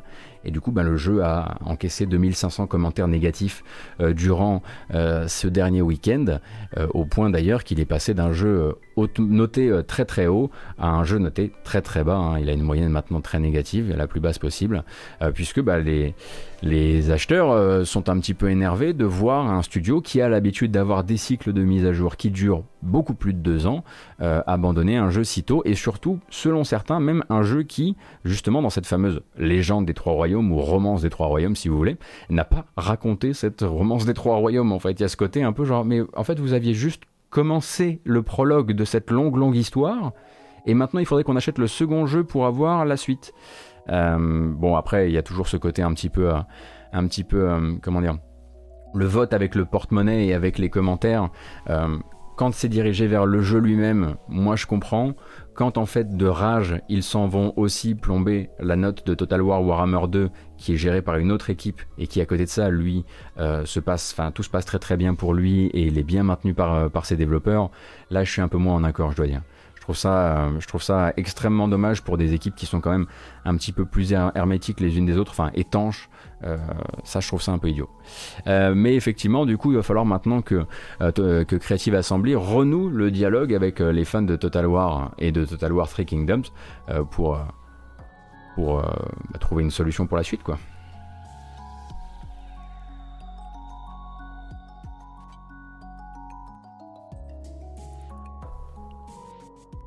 On rappelle qu'à côté de ça, Creative Assembly sont toujours au travail et en train d'embaucher pour le fameux. Euh, on a eu la confirmation depuis euh, avec euh, avec un JPEG. Waouh, yes. donc Creative Assembly, c'est le studio de Sega qui travaille sur ce fameux FPS multijoueur connecté multivers qui doit être demain le le point central de la stratégie de Sega, demain ou après-demain, plutôt aux alentours de, 2004-2005, je crois. 2000... 2024, 2025. C'est dur là. Donc ils ont beaucoup de sujets en cours.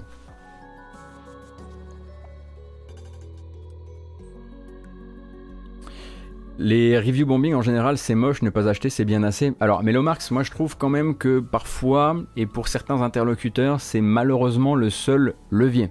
Euh, par exemple, Square Enix et Nier Automata. Euh, euh, Square Enix s'en fout royal d'avoir mauvaise réputation. En revanche, la note du jeu sur Steam a fini euh, par, déclencher au moins la promesse d'un patch. On n'a toujours pas vu la couleur pour rappel. Mais promettre la, la, promesse d'un patch, c'est déjà plus qu'on en a eu en 4 ans.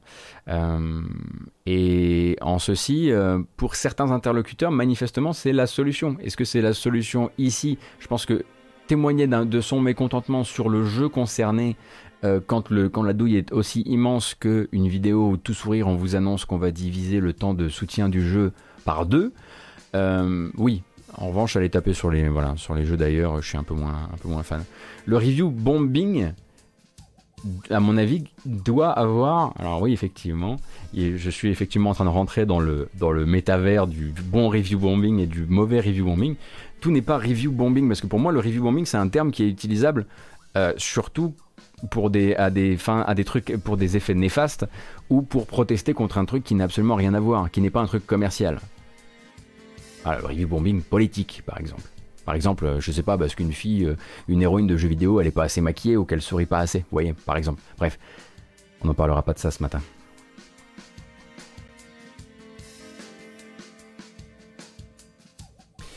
Et le review bamboche, le review bamboche, c'est autre chose, c'est sûr. Ça, c'est sûr que la review bamboche, ça serait pas mal du tout. Bon. On va en parler quand même, c'est triste comme tout, surtout à un âge pareil, mais durant le week-end, on a effectivement appris, appris le décès de Benoît Socal. Donc Benoît Socal, euh, donc voilà le créateur de le papa de l'inspecteur Canardo, de Siberia, de l'Amerzone aussi. Euh, donc euh, pour les moins jeunes d'entre nous, hein, l'inspecteur Canardo, qu'est-ce que c'était? C'est un héros de bande dessinée désabusé, toujours la clope au bec, la, bouteille de Sky dans dans la poche et des enquêtes des enquêtes donc des vraies enquêtes de privé quoi, avec des titres assez inoubliables comme Noces de brume, euh, La nurse aux mains sanglantes, L'affaire belge ou encore La Merzone. La Merzone donc un cinquième tome sorti en 86 qui ensuite servira de base extrêmement libre à Microids pour créer en 99 la Zone, un jeu qui a été un peu définissant de cette, euh, ce jeu d'aventure French Touch, euh, complètement à l'opposé d'une partie de la création, avec un onirisme très très fort, beaucoup de poésie, euh, un imaginaire aussi assez hallucinant. Et lui, en fait, était voilà, était la plume, on va dire le, pinceau, plutôt le pinceau de la Zone, qui donc rappelle pour qui, pour rappel, pardon, raconte la poursuite, enfin la quête aux oiseaux blancs dans un pays d'Amérique du Sud en proie à la dictature, ça vous rappelle quelque chose? Eh bien, comme quoi on peut, voilà, on peut le faire différemment qu'avec des lance-roquettes. Bref, euh, c'était absolument, je faisais la blague juste comme ça. Hein, les deux jeux, à mon avis, peuvent se valoir et, hum, cohabiter. Et donc, euh, via la mer zone, ce sera euh, le, le, point d'accroche pour Benoît Socal qui deviendra ensuite directeur artistique chez Microids. Et en devenant directeur artistique de, artistique de Microids, c'est lui qui, créera et qui servira de pivot ben, au, projet, euh, au projet Siberia, quoi. Siberia 1, cette espèce de.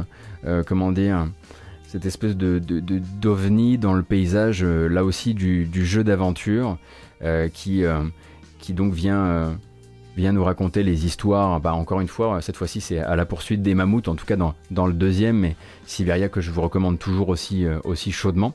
Euh, et ensuite, il y, aura Siberia 2, qui est un jeu qui divise un petit peu plus, notamment parce que d'un point de vue ludique, euh, c'est pas la dinguerie. mais pendant ce temps-là, Sokal est, déjà, enfin, d'un point de vue du puzzle design, parfois c'est pas le jeu le plus futé, je dois dire. Euh, même si je l'aime beaucoup, j'aime beaucoup beaucoup Siberia 2. Et puis bah, pendant ce temps-là, eh ben, euh, euh, Sokal va s'éloigner un petit peu de Microids, il va retourner faire de la BD avec Kra, KR2A, qui va être une série qui va l'occuper pendant un certain temps. Et puis à côté de ça, ben voilà, va aussi se tenter d'autres choses avec son propre studio, donc notamment le jeu d'aventure L'île noyée. Je ne sais pas si vous avez connu L'île noyée, qui est aussi un jeu Benoît Sokal. Et puis quand Microids renaît de ses cendres, eh bien euh, Siberia renaît avec Microids euh, par l'intermédiaire de Siberia 3, Siberia 3 qui est euh, qui devait être quelque chose d'assez d'assez puissant puisque c'était le retour de Benoît Sokal au jeu vidéo. Et bon ça a été un, projet voilà vous connaissez peut-être les éventuelles lourdeurs de Siberia 3 bien malheureusement notamment en termes de gameplay mais aussi de ton. Mais il y avait un Siberia 4 hein, qui était qui était en préparation sur lequel travaillait Benoît Sokal. Euh, et donc euh, il y aura euh, la possibilité de découvrir en tout cas la partie sur laquelle il a travaillé, c'est le prologue de, de Siberia 4 qui sortira il me semble l'année prochaine sur sur Steam. Et puis ensuite, il y aura le reste des épisodes qui là bah, devra être, être développé par le reste de l'équipe. Il me semble que son, fils collabore sur Siberia 4, qui s'appelle comment déjà? Zut, j'ai oublié.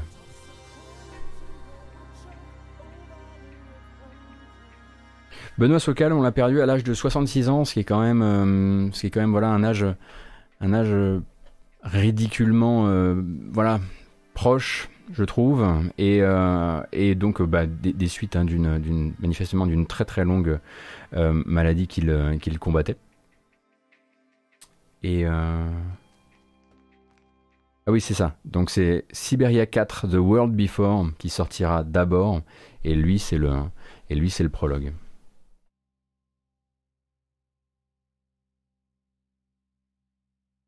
Donc est-ce que je vous recommande demain d'aller découvrir la mer zone en hommage? J'aimerais pouvoir dire oui, parce que j'aime beaucoup la mer zone, mais en même temps ça risque d'être compliqué, puisque la mer zone, si c'est vraiment très beau, c'est aussi un jeu qui au niveau des contrôles, au niveau euh, de la prise en main, euh, euh, et même au niveau de la qualité des sons par exemple, qui était un petit peu, enfin qui sont hyper, enfin c'est hyper compressé, c'est pas des fichiers d'extrêmement bonne qualité, vous risquez effectivement de, de prendre de prendre plus de, plus de 20 bah, en l'occurrence 22 ans de, jeux vidéo dans la, dans la bobine. C'est un peu compliqué d'y jouer. En revanche, Siberia, Siberia euh, demain quoi, sans souci je pense, quasiment sans souci.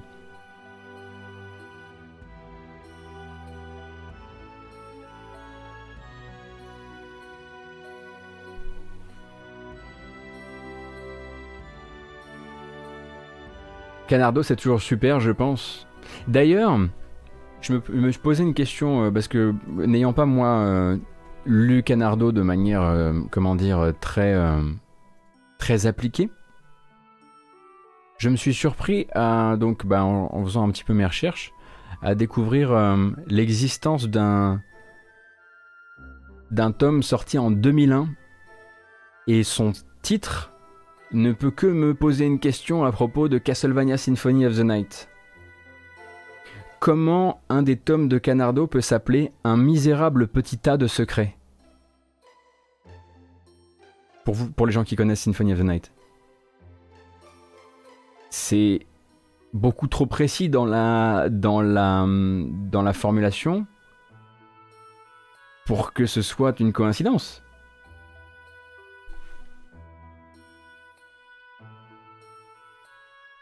Bref, il faut que je me renseigne là-dessus.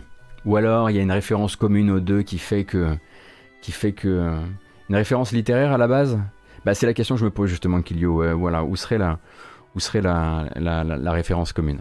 Bref, toujours est-il que je vous recommande chaudement de vous brancher, euh, de vous brancher. Ah, ça y est, Micro Kids, de vous brancher sur euh, Siberia et peut-être même Siberia 2, hein, franchement. C'est de André Malraux? D'accord. Et eh ben voilà. Merci beaucoup. Ok, combien on peut citer Malraux sans faire une recherche Google que j'aurais pu faire ce matin euh, au moment de prendre l'antenne? Siberia 3, c'est pas ouf, ouf, ouf. en tout cas, je trouve pas malheureusement. C'est beaucoup plus joli. La musique est incroyable. C'est signé Einon Zor, euh, qui Einon Zur. Pourquoi je dis Zor ce matin? Euh, C'est une très très belle BO, mais entre le puzzle design et vraiment le ton, c'est un peu compliqué.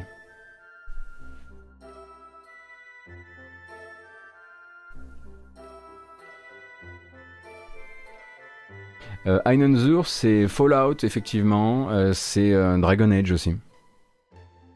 Entre autres choses, ouais.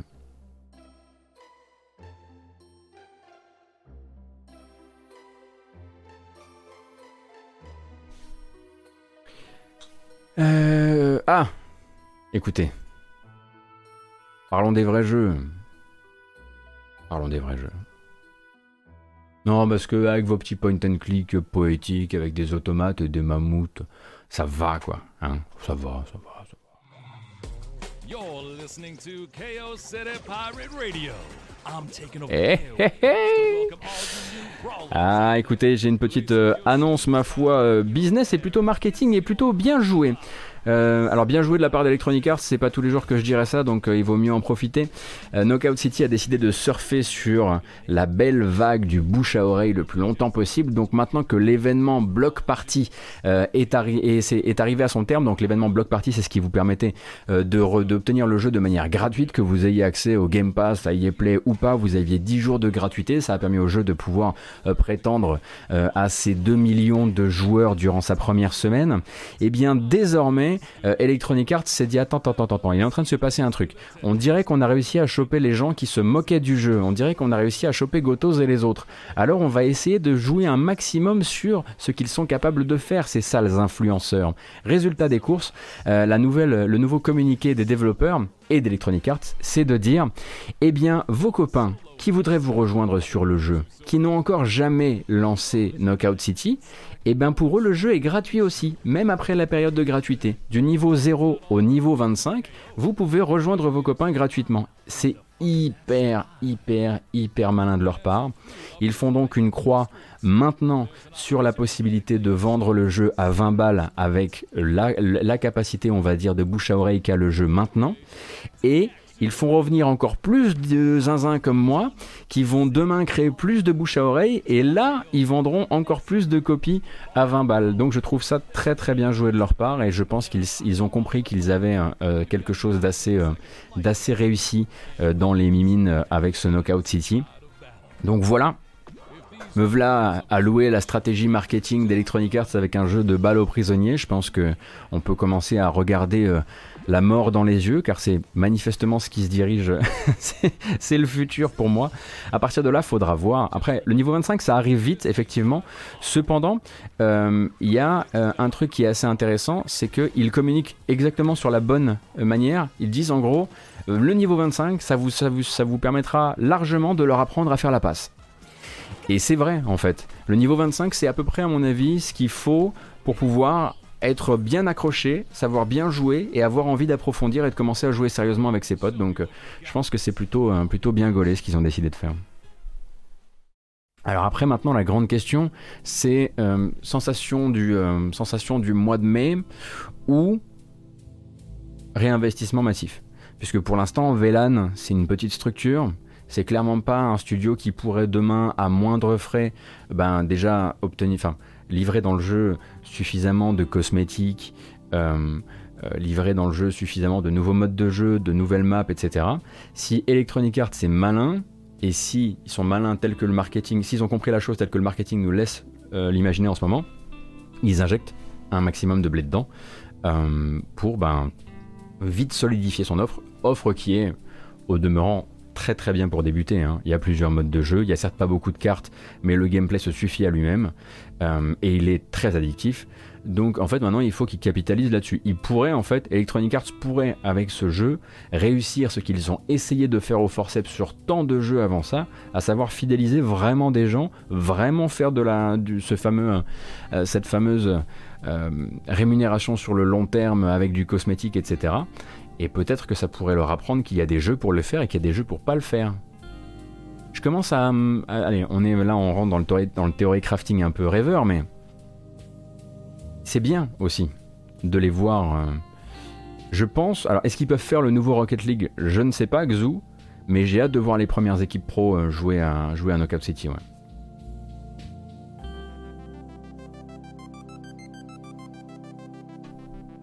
Oui, le, style visuel effectivement rappelle ARMS sur Switch. Mais de toute façon, hein, je l'ai déjà dit, je le répète, euh, euh, j'en ai presque honte. Euh, j'ai envie de prendre une douche, moi, quand je vous présente le jeu et sa DA. Mais on l'oublie tellement vite.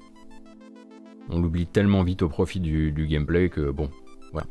Mais c'est bien joué effectivement de la part d'Electronic Arts, qui voilà, ils ont compris qu'ils avaient ça dans les mains, et, je pense qu'ils vont essayer de faire, le, maximum pour que ça réussisse. En tout cas, déjà,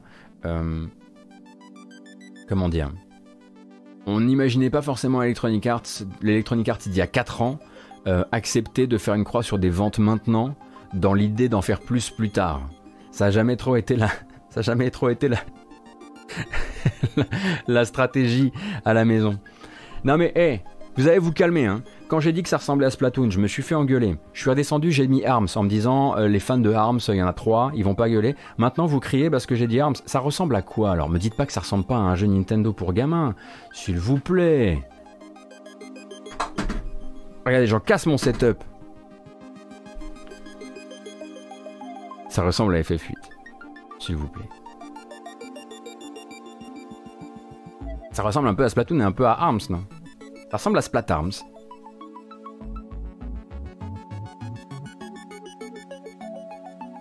C'est aussi boîte de céréales que Arms. Ah, boîte de céréales, c'est bien ça. Comment se porte mon rang de rue? Eh bien écoutez, quand j'aurais pu euh, à, nouveau, à nouveau connecter mon, mon Play et mon...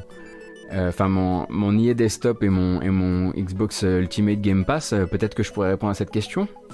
Mais mon rang de rue est désormais à l'arrêt. Je suis en colère. Ouh, je suis en colère.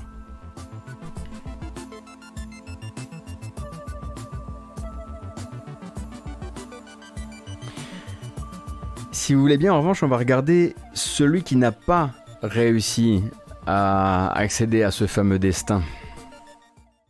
Exclusivité PS5 qui a été en gratuité lui pendant deux mois euh, euh, via le PlayStation Plus. Eh bien, Destruction All Star, lui, est en train de préparer euh, la retraite un petit peu amère, si vous voulez. les développeurs, donc, euh, Lucid Games ont été obligés de prendre un petit peu les devants par rapport au vidage des serveurs, qui fait que désormais, si vous ne jouez pas à certains horaires qui sont les pics euh, vraiment les heures de pointe, vous allez commencer à galérer pour trouver du monde pour jouer à Destruction All Stars, qui est donc euh, euh, ce jeu Battle Royale entre piétons et voitures. et donc ben là, les développeurs sont, ouais, ouais, c'est là pour le coup, on, entre effectivement sur le territoire un peu, on va dire, du dead game, puisque Lucid Games est en train de dire, bon bah écoutez, on va vous rappeler les bases. Si vous voulez jouer avec un max de gens qui sont disponibles, il faudrait que vous vous connectiez plutôt à ces heures-là. Et en plus de ça, de dire si vous ne pouvez pas vous connecter à ces heures-là, on va vous trouver euh, une solution et cette solution, eh bien, c'est qu'on va ajouter des bots. Voilà. Euh, quand vous jouez et quand vous manquez un petit peu euh, de joueurs, ce sont des bots qui vont venir combler les parties. Et généralement, voilà, quand on annonce ça, c'est un peu un peu la fin de tout malheureusement. Hein. Ça va être euh, difficile de redresser la barre. Alors évidemment, il n'y a pas de fumée sans feu, comme dirait l'autre, euh, puisque littéralement hein, c'est un jeu qui est sorti sans le contenu nécessaire. D'ailleurs, hein, les critiques du jeu avaient été claires à ce sujet au moment où il est sorti. Le gameplay, y avait quelque chose à en faire. À côté de ça, euh, au niveau du contenu, c'était pas assez.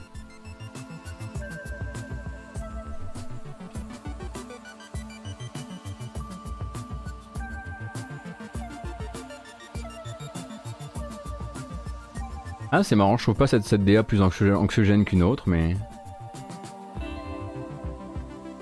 En même temps, quand on release ce jeu 80 euros en day one, on ne se tire pas une balle dans le pied, mais un missile aujourd'hui. Alors attention, hein, il me semble qu'ils ils ont, ils sont pas du tout.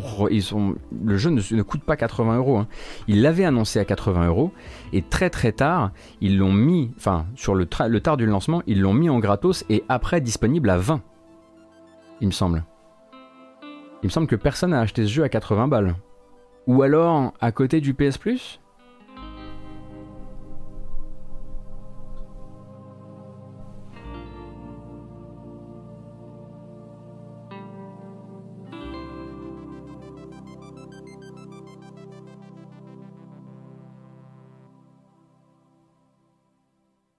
Les préco étaient à 80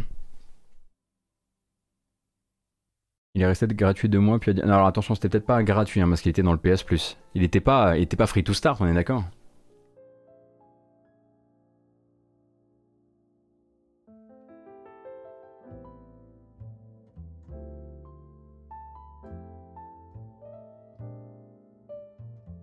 Oui, voilà, c'est ça, F5. Je me disais bien que l'annonce de la baisse de prix, elle était arrivée avant la sortie.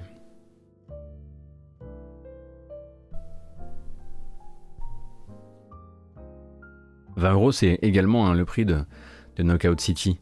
Euh, ce qui, à mon avis, est le bon prix pour ce genre de, jeu, notamment, notamment encore plus dans le cas de, dans le cas de, euh, Destruction All Star qui n'a pas le contenu nécessaire en fait, hein, qui n'avait vraiment pas le contenu nécessaire. C'est une exclue PS5, ouais, ouais, Ushime. Ce qui peut être un problème. Après, euh, n'oubliez pas, quand vous dites euh, c'est normal, personne n'a la console, que c'est aussi le meilleur lancement de l'histoire de Sony en termes de vente. Et qu'on a déjà discuté un petit peu du taux de scalper euh, qu'il pourrait y avoir, euh, qui pourrait entrer en ligne de compte, c'est probablement pas suffisant pour pouvoir dire un truc du genre personne n'a la console.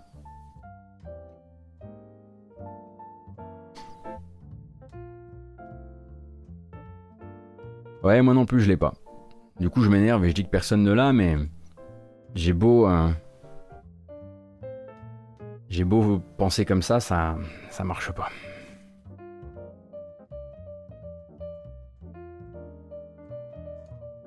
Très rapidement, on a appris le départ de chez Capcom de Peter Fabiano. Est-ce que vous voyez un peu qui est Peter Fabiano? C'était un peu le visage public, en tout cas pour l'Occident, euh, de la série Resident Evil, euh, donc euh, qui, a, qui est intervenu en tant que producteur sur Resident Evil 7, ainsi que sur Resident Evil Village, donc Resident Evil 8 et les remakes de Resident Evil 2 et 3. Il a également piloté une partie du développement de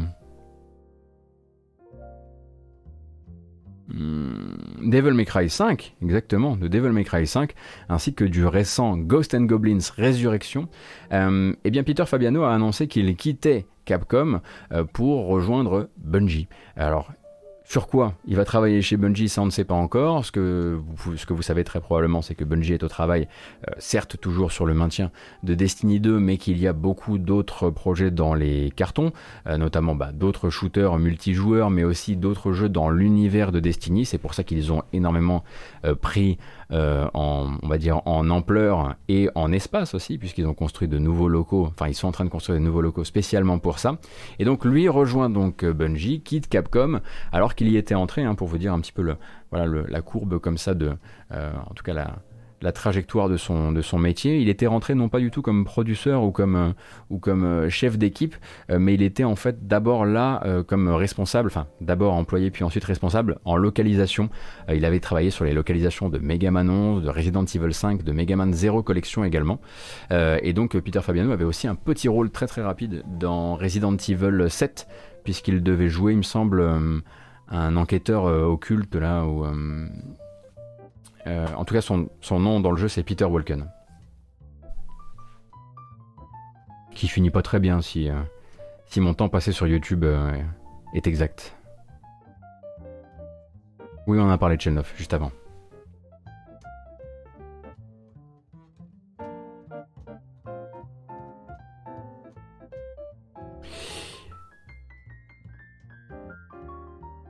Presque le frère de Christopher Effelade. Donc petit leak d'informations. Alors vous connaissez peut-être l'histoire Microsoft Store. Hein, c'est quand même euh, le Microsoft Store et le PSN, c'est quand même un endroit où il est difficile de mettre en ligne des informations euh, pour plus tard, euh, sans que quelqu'un réussisse à les choper d'une manière ou d'une autre. Et donc, euh, via le Microsoft Store, on a découvert la fiche, d'un certain jeu qui devrait, en toute logique, être annoncé durant le 3 et très probablement durant le PC Gaming Show. Donc, Two Point Studio et Sega seraient donc au travail sur un autre jeu après Two Point Hospital qui s'appellerait Two Point Campus. Donc un nouveau jeu de gestion dans le même univers. Ils avaient dit depuis le départ que l'univers Two Point dans, la région fictive de Two Point County euh, devait servir un jour à faire d'autres jeux comme celui-ci. Donc Two Point euh, Studio, c'est donc un studio qui a été monté par des anciens de Bullfrog, notamment euh, les deux anciens chefs d'équipe du projet Thème Hospital. Et donc on laisserait donc tomber l'hôpital pour partir sur de la gestion de campus universitaires. Alors pour l'instant le leak fait état d'un jeu qui serait pour PC et Xbox, mais en même temps, vu que le leak a été fait sur le Microsoft Store, rien ne dit que c'est une exclusivité ou que le jeu est une exclusivité Game Pass ou ce genre de choses. Pour ça, il faudra attendre. Et la tagline officielle pour l'instant, c'est construisez l'université de vos rêves, apprenez à connaître vos étudiants, explorez leur personnalité et veillez à satisfaire leurs rêves et leurs besoins, comme par exemple la... les pattes. Les pattes, c'est bien déjà. Vous feriez déjà plus que certains. Euh, et on imagine du coup que le jeu serait probablement montré euh, durant le PC Gaming Show qui aura lieu le dimanche 13 juin prochain puisque bon bah, globalement hein, quand euh, ce genre de fiche apparaît le jeu existe hein. c'est quand même très très rare de voir des fausses fiches apparaître sur le Microsoft Store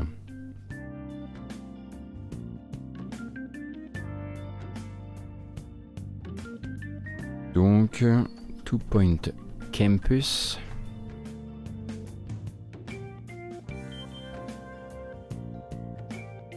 voilà, vous avez déjà quelques premières, quelques premières images par-ci par-là, voyez-vous.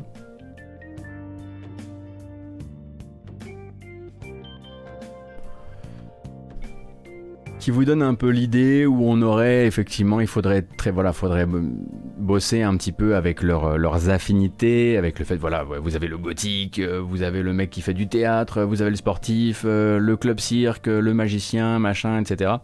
Donc il faudra aussi euh, voilà. Alors ça sent l'asset flip. Bah, en tout cas, ils vont garder la même, euh, le même look, ça c'est certain. Est-ce qu'il y aura un resto du cœur Le Crous? En tout cas, il y a une cantine. Ça, j'ai vu. Il y a effectivement des screenshots qui montrent la gestion de la cantine.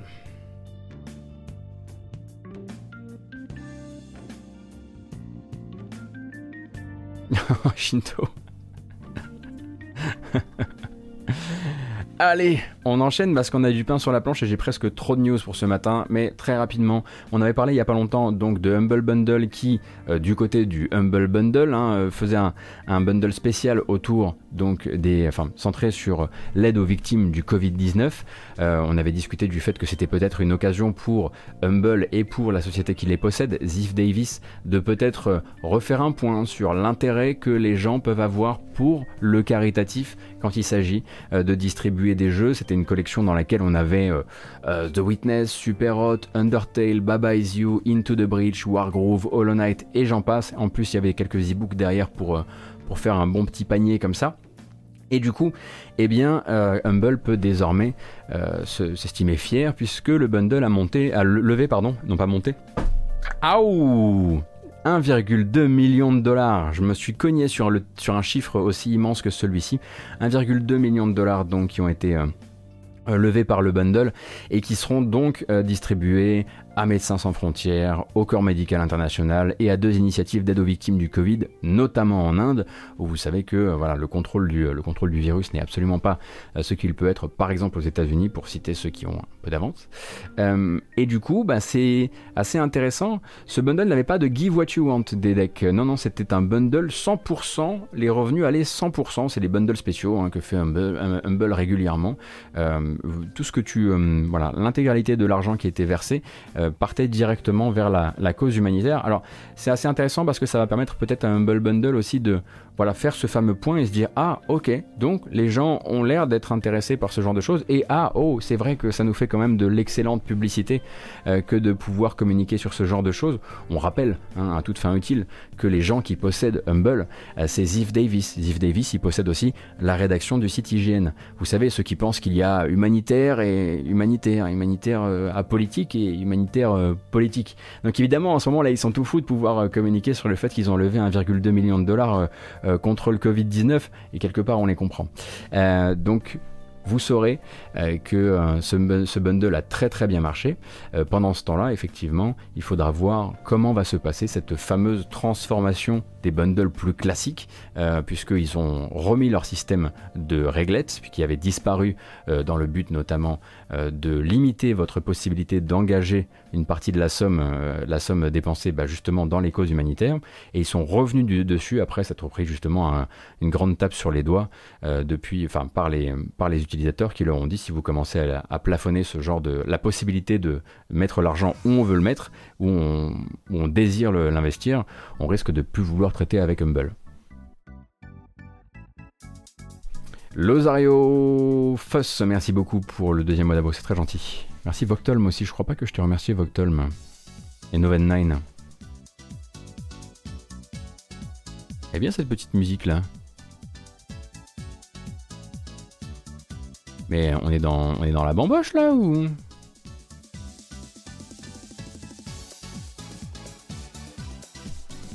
Est-ce que je vais parler de la mise à jour que prévoient les devs de Biomutant? J'avais trop de news, du coup celle-ci est un petit peu laissée de côté, mais effectivement les développeurs de Biomutant Experiment, euh, Experiment 101 ont décidé qu'ils allaient mettre à jour pas mal de choses dans le jeu euh, en réponse à ce que les euh, à ce que les développeurs, à ce que les joueurs leur ont fait remonter, notamment en termes de le côté invasif des dialogues et ce genre de choses. Donc ils ont l'air en tout cas engagés pour que le jeu devienne meilleur et surtout meilleur pour tous les publics.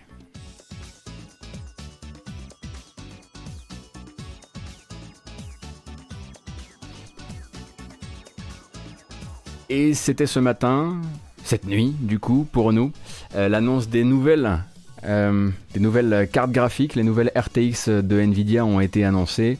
Elles seront disponibles après-demain. Enfin, disponibles doucement, doucement, calmons-nous. Euh, donc la RTX 3080 Ti et la RTX 3070 Ti euh, sont deux euh, cartes qui sont donc bah, les versions Ti, hein, ou je sais plus comment on dit, Titanium, je crois que c'est ça pour Ti, qui donc viennent s'intercaler dans la gamme actuelle. Alors pour la 3080 Ti, en fait, on se retrouve globalement avec une architecture qui est encore plus proche, si possible, de la 3090, mais sans sa quantité hallucinante de VRAM, c'est-à-dire que pour les 10 Go de VRAM de la 3080, on passe à 12 Go de VRAM pour la 3080 Ti. Et en plus de ça, ah oui, Titan, pas Titanium, chaque fois j'oublie. Euh, et à côté de ça, effectivement, euh, au niveau de la puce, quelque chose de plus proche de la 3090. Ça pose plusieurs questions, euh, notamment par rapport au refroidissement, puisque certes, euh, au niveau de l'architecture, comme je le disais, on se rapproche de la 3090, mais au niveau de la forme et de la taille, eh ben, on n'a pas le même système de refroidissement. Du coup, comment tout ça, ça va tenir? Eh bien, ça, on le saura à partir de demain. Parce que là, on est le 1er juin, demain, c'est le 2 juin, demain, c'est les tests euh, des cartes par, les, euh, les organes de presse qui ont déjà pu y avoir accès. Et le 3, c'est la mise à disposition pour ceux qui pourront effectivement euh, se payer une Founders Edition. Alors deux Founders Edition à deux prix, hein, parce qu'il y a celle-ci à la 3070 qui n'est pas forcément la 3070 Ti qui n'est pas forcément la star du show, en tout cas pas, du show de cette nuit.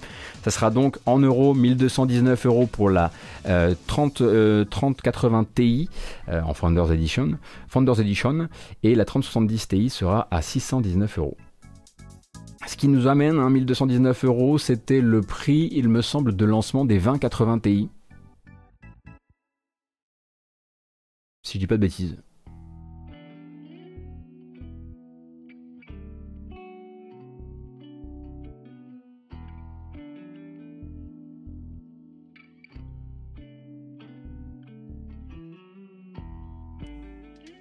C'est presque le prix de la 3090, non? Alors le prix de la 3090 officielle de la Founder, c'est 1500 balles. Donc là, on monte à 1200 balles, c'est 300 euros de moins. Après, à partir du moment où se rappellent les Founders, euh, donc les customs, vous pouvez partir du principe que les customs de 3080 Ti vont tout être à, vont tout être à 1500 balles. Hein.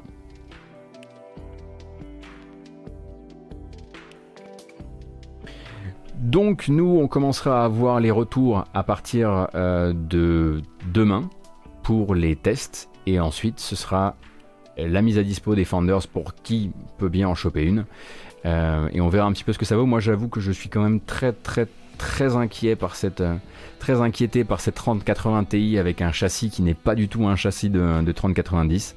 Euh, je demande franchement à voir euh, et j'espère que les tests mettront ça en avant.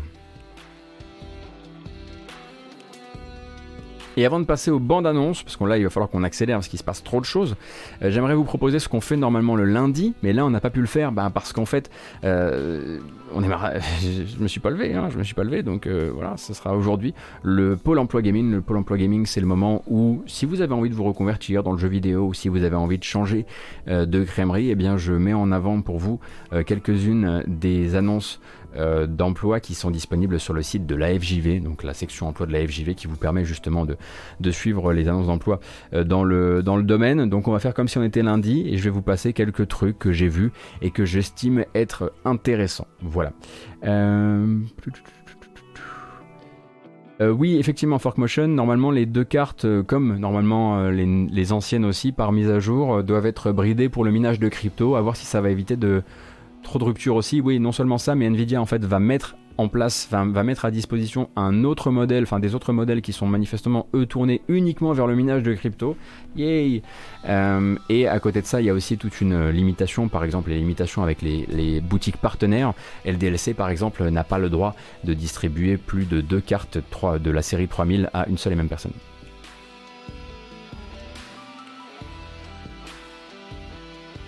Ah, et là, ce serait du bridage matériel, du coup, Forkmotion. Ok. Bref. Lundi, donc, Pôle emploi gaming, c'est parti. Qu'est-ce qu'on a? On a déjà pas mal d'offres d'emploi à Lyon, chez Miklo. Miklo, c'est donc les développeurs de la série Out There, et c'est que des postes en CDI. Euh, donc, actuellement, Miklo cherche game designer, concept artiste spécialisé dans les environnements, lead artiste 3D, programmeur gameplay et programmeur réseau multijoueur. Donc tout ça, euh, ça va être pour travailler sur peut-être Out There, mais peut-être aussi les autres, les autres projets actuels du studio. Alors ce sont des, postes qui sont en revanche en présence. Euh, donc faut pas, faut pas espérer malheureusement pouvoir, euh, pouvoir travailler à distance. Ça a l'air d'être vraiment, c'est, précisé dans précisé dans la fiche de poste. Et à côté de ça, donc on a chez Lucien. Alors attention, Lucien, si vous n'êtes pas du milieu, ça ne s'écrit pas comme le prénom, ça s'écrit comme un truc de boomer, à savoir LU6.1. Lucien, qui est donc une agence de presse, euh, cherche donc euh, un attaché de presse, un ou une, hein, attaché de presse confirmé, ainsi qu'un attaché, un ou une attaché de presse junior. Euh, donc Lucien, c'est une société qui est qui de, de, de, de, RP, donc de relations presse, qui travaille avec des gros gros comptes français, Square Enix, Bandai Namco, Kojima Prod en étant, étant certain de ses, euh, de ses comptes, mais aussi Stadia. Bon, ben voilà, hein, si vous avez envie de vous retrouver à, à envoyer demain euh, des communiqués de presse Stadia, ça ferait partie du boulot, et vous pourriez aussi travailler sur, sur le prochain Kojima Prod. Euh, et donc Lucien recrute, je le disais, attaché de presse confirmé et junior. Du côté de chez Amplitude, à Paris, on recherche un programmeur senior en interface. Il me semble que l'annonce était déjà passée, mais elle est de retour, donc j'imagine qu'ils n'ont pas encore trouvé la perle rare. Euh, et chez Game Atelier, qui ne cesse d'embaucher en fait, hein, parce qu'on avait déjà passé euh, deux annonces d'emploi de Game Atelier, il me semble, lundi dernier. Euh, on recherche un lead 3D artiste et un technical character artiste, pareil pour travailler sur on l'imagine, euh, les, prochaines, euh, les prochaines adaptations euh, nostalgiques de, de platformer 2D que voudrait pouvoir faire le, studio. Dontnod, toujours, toujours, cherche des artistes spécialisés. Alors attention, parce que là, c'est hyper spécialisé. Donc on rappelle que Dontnod, quand ils postent des offres d'emploi, c'est aussi jouable à distance en télétravail, hein, parce qu'ils ont l'air d'avoir ouvert la porte de manière assez large au télétravail. Et donc Dontnod cherche des artistes spécialisés dans les matériaux et les substances. Ça s'invente pas, mais manifestement, il y a des gens dont c'est la spécialité. Donc actuellement, euh, votre talent pourrait intéresser Dontnod.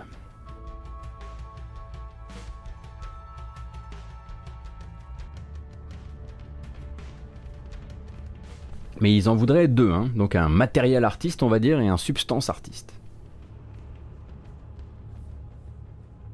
Ah, Substance c'est un soft pour les textures et matériaux? Alors pourquoi il y en a un autre qui où c'est juste matériel artiste? Ah, moi je crois que c'était quelqu'un qui s'est spécialisé dans les trucs de liquide. Bah vous m'apprenez quelque chose. Non mais c'est pas la peine de me faire les trois petits points empreintes. J'apprends moi, hein. je les fais pas les jeux vidéo. Si je savais faire des jeux vidéo, vous croyez que je serais là comme ça À faire le clown tous les matins? Donc d'accord. Substance Painter. Donc bah quelqu'un dont la spécialité c'est Substance Painter. Non mais tout le monde le sait. Bref. Non mais je pensais en fait que je pensais que vu qu'il y avait vraiment artistes spécialisés matériaux et qu'il n'y a pas de logiciel qui s'appelle Materials, right?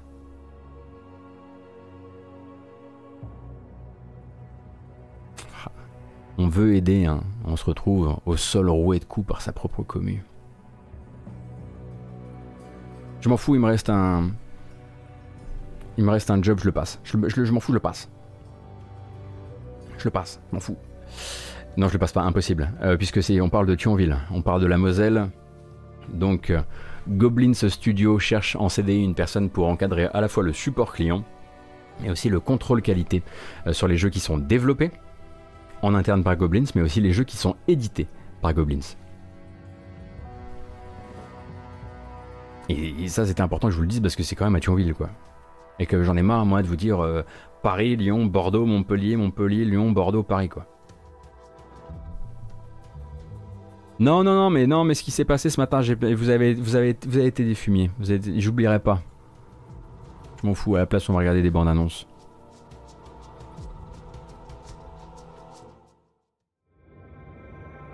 Aujourd'hui, c'est le lancement de Necromunda Hired Gun, le FPS de Stremont et de Focus Home Interactive. Alors, les tests commencent à tomber, tout le monde n'est pas emballé, emballé, manifestement, surtout pour des soucis euh, parfois aussi de technique. Euh, moi, je m'adonnerai au jeu très très probablement très très vite et très probablement en stream si j'arrive à rendre ça stable. Euh, mais donc le jeu euh, se lance avec avec cette promesse. Donc cette fois-ci, on rappelle que ce sont les, développeurs de Space Hulk Deathwing. Euh, eh bien, se lance avec une promesse de FPS plutôt fast cette fois-ci, plutôt rapide. On n'est pas du tout sur le FPS lourd et tactique d'un Space Hulk Deathwing dans les mondes ruches de Necromunda, avec donc ce personnage dont vous allez pouvoir contrôler euh, et enrichir l'arsenal, mais aussi euh, les extensions, euh, les extensions corporelles avec la gestion du petit, du petit chien mécanique également.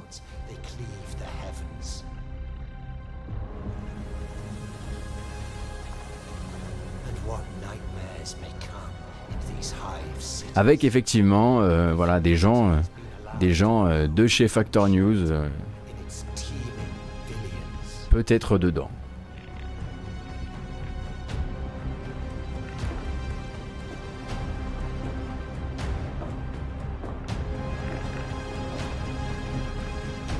Il semble que le chien ne soit pas trop trop central au final. Oh ok, c'est dommage.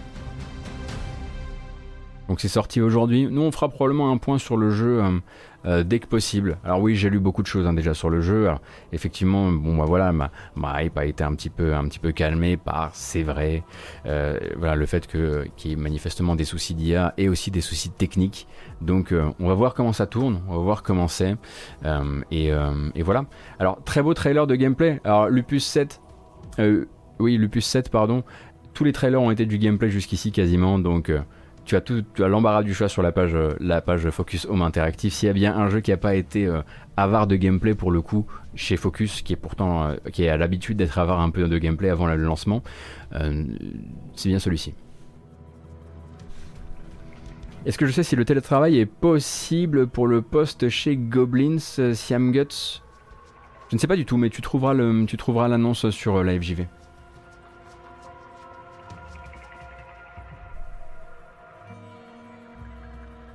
On va continuer avec un petit jeu indépendant qui s'est lancé il y a quelques jours, dont j'ai repéré la DA et je me suis dit tiens, entre la DA et ce que propose le jeu en termes d'esprit, ça pourrait peut-être vous plaire. Il s'appelle Adriatic Pizza.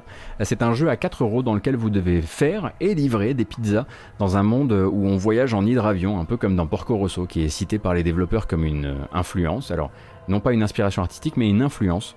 Et ça donne un jeu très à la marge d'un point de vue artistique.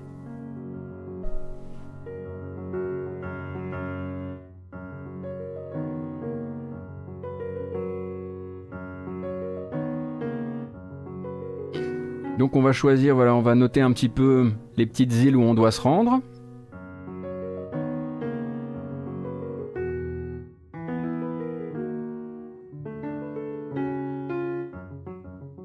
Et on va faire sa petite pizza. Mais c'est ce que je disais, Alpha. Artistiquement, ça n'a rien à voir avec Porco Rosso. Ils disent que leur monde et la manière dont, voilà, dont il est articulé et, articulé et dont les gens sont séparés les uns des autres dedans rappellent Porco Rosso. Je vous ai vraiment prévenu de ne pas vous accrocher à ça pour la DA. Vous l'avez fait quand même. C'est pas possible, ça.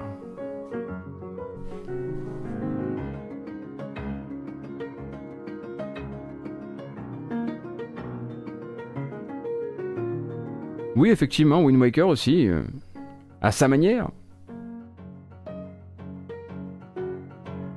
Ah bah c'est sûr que c'est euh, expérimental comme jeu.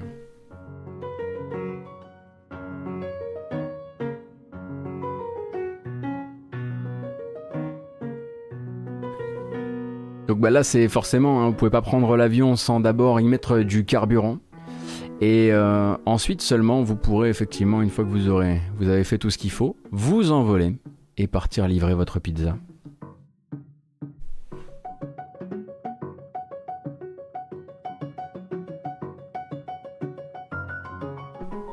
Donc c'est disponible sur Steam et ça coûte 4 euros.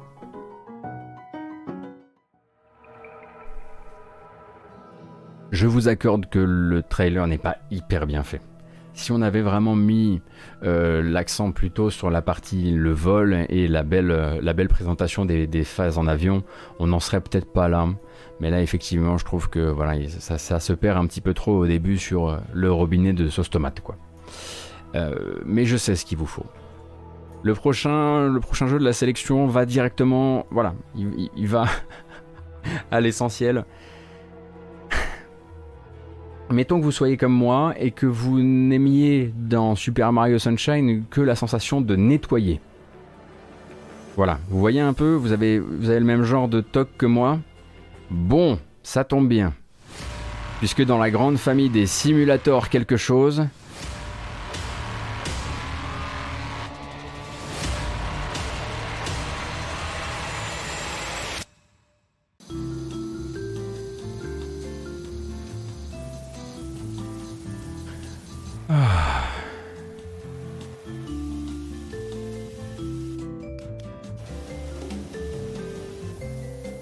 ça va vachement mieux. Ah, bordel. On n'est pas bien là Donc, Power Wash Simulator. Voilà.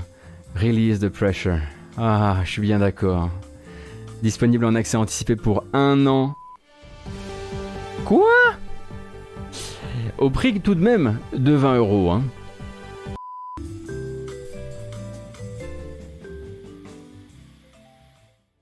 C'est développé par Future Lab, alors ça fait partie des nombreux euh, micro, euh, micro expérience simulator du genre, mais bon, là il, voilà, il s'est passé un truc, j'ai vu le truc et j'ai fait, mais bien sûr que je veux ça. J'adore les trucs où on coupe des trucs, euh, où on nettoie des trucs, les, jeux, les jeux, les jeux corvées, hein, les jeux corvées c'est la, c'est la vie.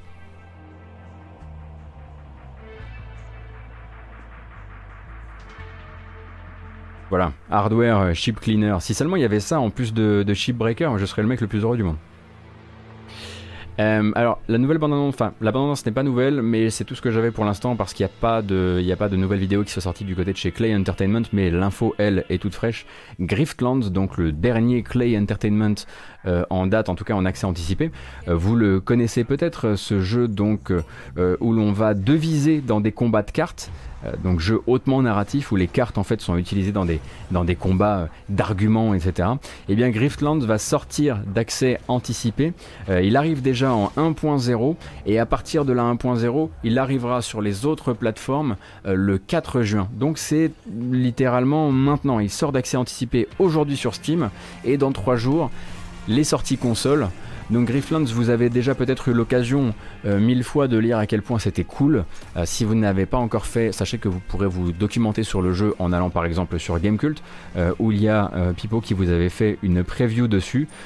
c'était vraiment vraiment de la très très bonne cam en accès anticipé, très rejouable effectivement. Et donc ça semble tout à fait ça semble être en fait une très très grosse sortie du début du mois de juin. Alors en surprise, hein, comme le veut la tradition avec, euh, avec Clay Entertainment. Et donc ça c'est une vieille bande-annonce, d'où la date qui n'est pas la bonne.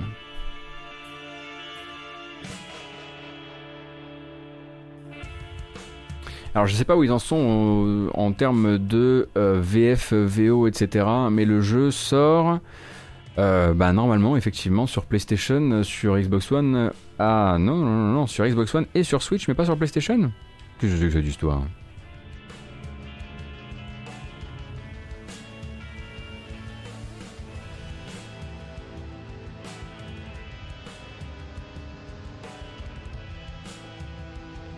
Allez, on continue.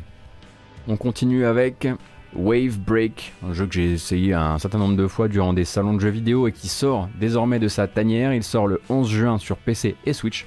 Euh, et il s'agit d'une rencontre entre Tony Hawk Pro Skater et, est-ce que vous vous souvenez de Powerboat Racing? Moi j'ai joué à Powerboat Racing, donc genre de bateau euh, offshore avec euh, genre un peu Caraïbes offshore mais avec des avec des mitraillettes, jeu PlayStation 1. Voilà. Eh bien, une fois mélangé,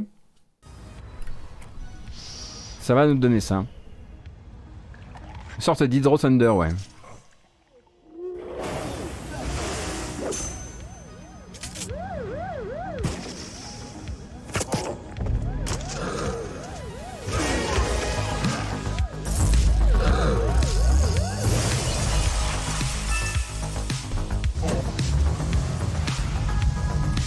Donc avant ça, il était déjà sur euh, une autre plateforme, hein, si je dis pas de bêtises. Peut-être euh, Stadia Ou est-ce que c'était une démo accès anticipé sur Stadia? J'ai jamais su. Et maintenant, donc, ça arrive sur PC et Switch le 11 juin.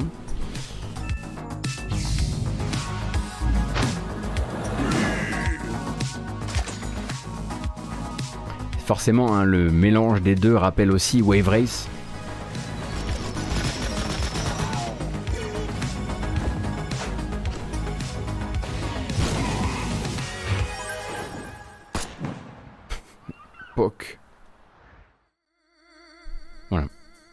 Vous êtes sur le, jeu vidéo idiot par exemple. Mais qu'est-ce que c'est que ça? Mais laisse-moi tranquille Takenobu. Je viens de couper un détona. Ça, je vais le payer très cher. Il va me retrouver, il va me buter.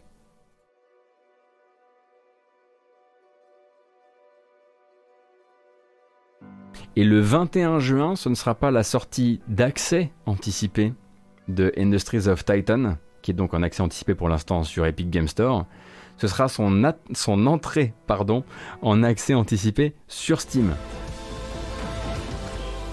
Donc en fait, il va rentrer en accès anticipé parallèle sur Steam pendant qu'il reste en accès anticipé sur Epic Game Store et tout ce petit monde, on l'imagine, euh, sortira en même temps euh, des usines. On rappelle donc que c'est le city builder industriel de Brace Yourself Games, euh, donc notamment les créateurs de Necro Dancer, avec de la BO effectivement par Danny Baranowski. Absolument sublime, hein, avec voilà, notamment ces dioramas pixels, enfin voxel par Sir Karma. On avait déjà joué, c'était assez prometteur, il y avait pas mal de trucs encore à voir d'un point de vue euh, de l'ergonomie. Euh, mais donc il entre en accès anticipé sur Steam alors qu'il est déjà sur Epic Game Store et sortira de tout ça beaucoup plus tard. Donc il va falloir se montrer patient. Et j'ai tout fait de travers, Vania durant notre présentation, c'est vrai ça Tout à fait exact. Merci Gurota, c'est très gentil. Aucune symétrie tout en vrac. Non mais le problème c'est que... Le problème c'est que mon génie ne sera reconnu que trop tard. C'est surtout ça. Mais bon, que voulez-vous?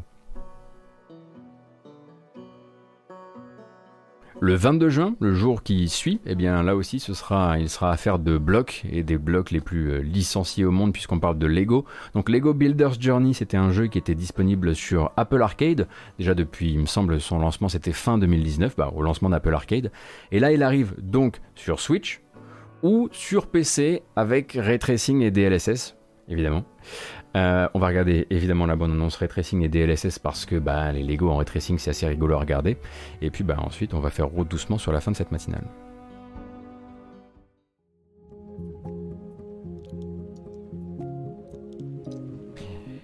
Bon, je vais pas vous mentir, le jeu il ressemblait pas à ça sur Apple Arcade. Hein.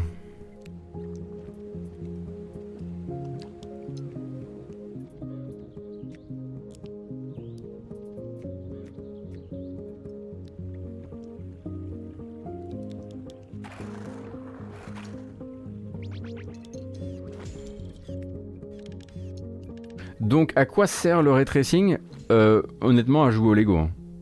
c'est sa plus belle, c'est peut-être une de ses plus belles utilisations à date. En tout cas, une de ses plus convaincantes. c'est vraiment très très beau à regarder, hein, c'est terrible.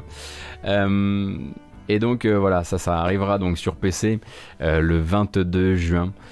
Il y aura aussi une version Steam, mais sans cette partie évidemment euh, ray tracing, vous vous en doutez bien. Euh, en revanche, je ne connais pas du tout le jeu en termes de gameplay. Ce sera peut-être l'occasion de s'y pencher, si on arrive à, faire, à streamer tout ça en faisant du ray tracing en même temps. Rien n'est moins sûr. Euh, et évidemment, durant le week-end, c'était et c'est là vraiment qu'on va arrêter notre, notre matinale, c'était la présentation d'un des autres personnages du roster de Mr. X Nightmare, le DLC prévu pour Streets of Rage 4 on l'avait reconnu quand même hein, à sa silhouette. Shiva s'invite comme un joueur, euh, comme un personnage jouable, avec son moveset évidemment.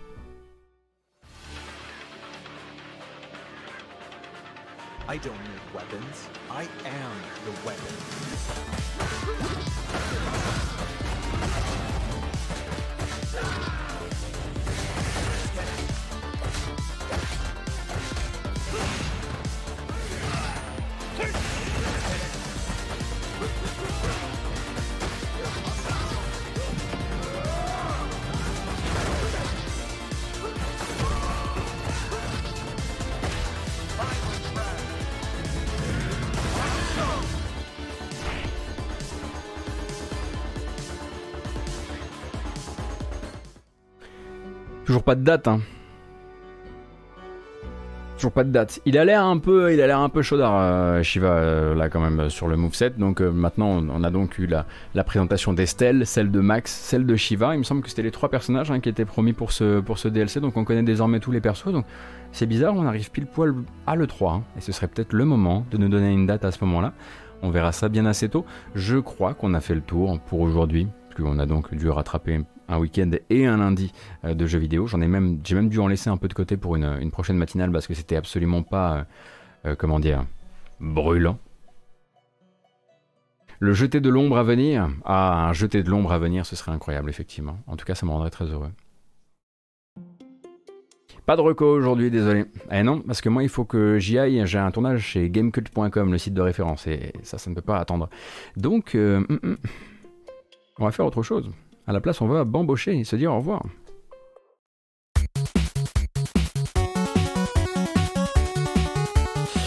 Merci à toutes et à tous d'avoir été là pour cette matinale jeu vidéo de 9h à 11h30 plus vraiment tous les jours puisqu'on s'adapte pas mal hein, ces temps-ci. Euh, demain par exemple ce ne sera pas une matinale. Ou peut-être que si, on ne sait pas. Il y a de grandes chances que demain on tente ce fameux mercredi gaming où on stream des jeux vidéo toute la journée pour se retrouver le jeudi euh, pour une matinale de l'actu. Sauf, sauf si l'actu devient trop brûlante, auquel cas je m'arrêterai en plein milieu de stream jeux vidéo et on fera une VOD au débeauté, sortie de nulle part, euh, pour traiter l'éventuelle euh, annonce d'une éventuelle console, sait-on jamais. Bref, euh, cette vidéo s'en va sur les plateformes habituelles. Hein. On va commencer euh, par YouTube avec une version chapitrée, et puis également les plateformes de podcast, Apple Podcast, Google Podcast, Podcast Addict, Spotify. Je crois que j'ai tout dit. Vous pourrez retrouver tous les liens qui ont permis de créer cette matinale sur le site gotos.cool. Si vous voulez nous suivre sur YouTube, c'est possible. Si vous voulez nous suivre sur Twitter, c'est possible également. Et puis sur Twitch, j'espère que ça vous a plu. Merci pour le soutien, comme à l'habitude. Et je vous souhaite une excellente journée. À plus. Oh, Mais qu'est-ce qu'il fait là, lui? Bah, pas du tout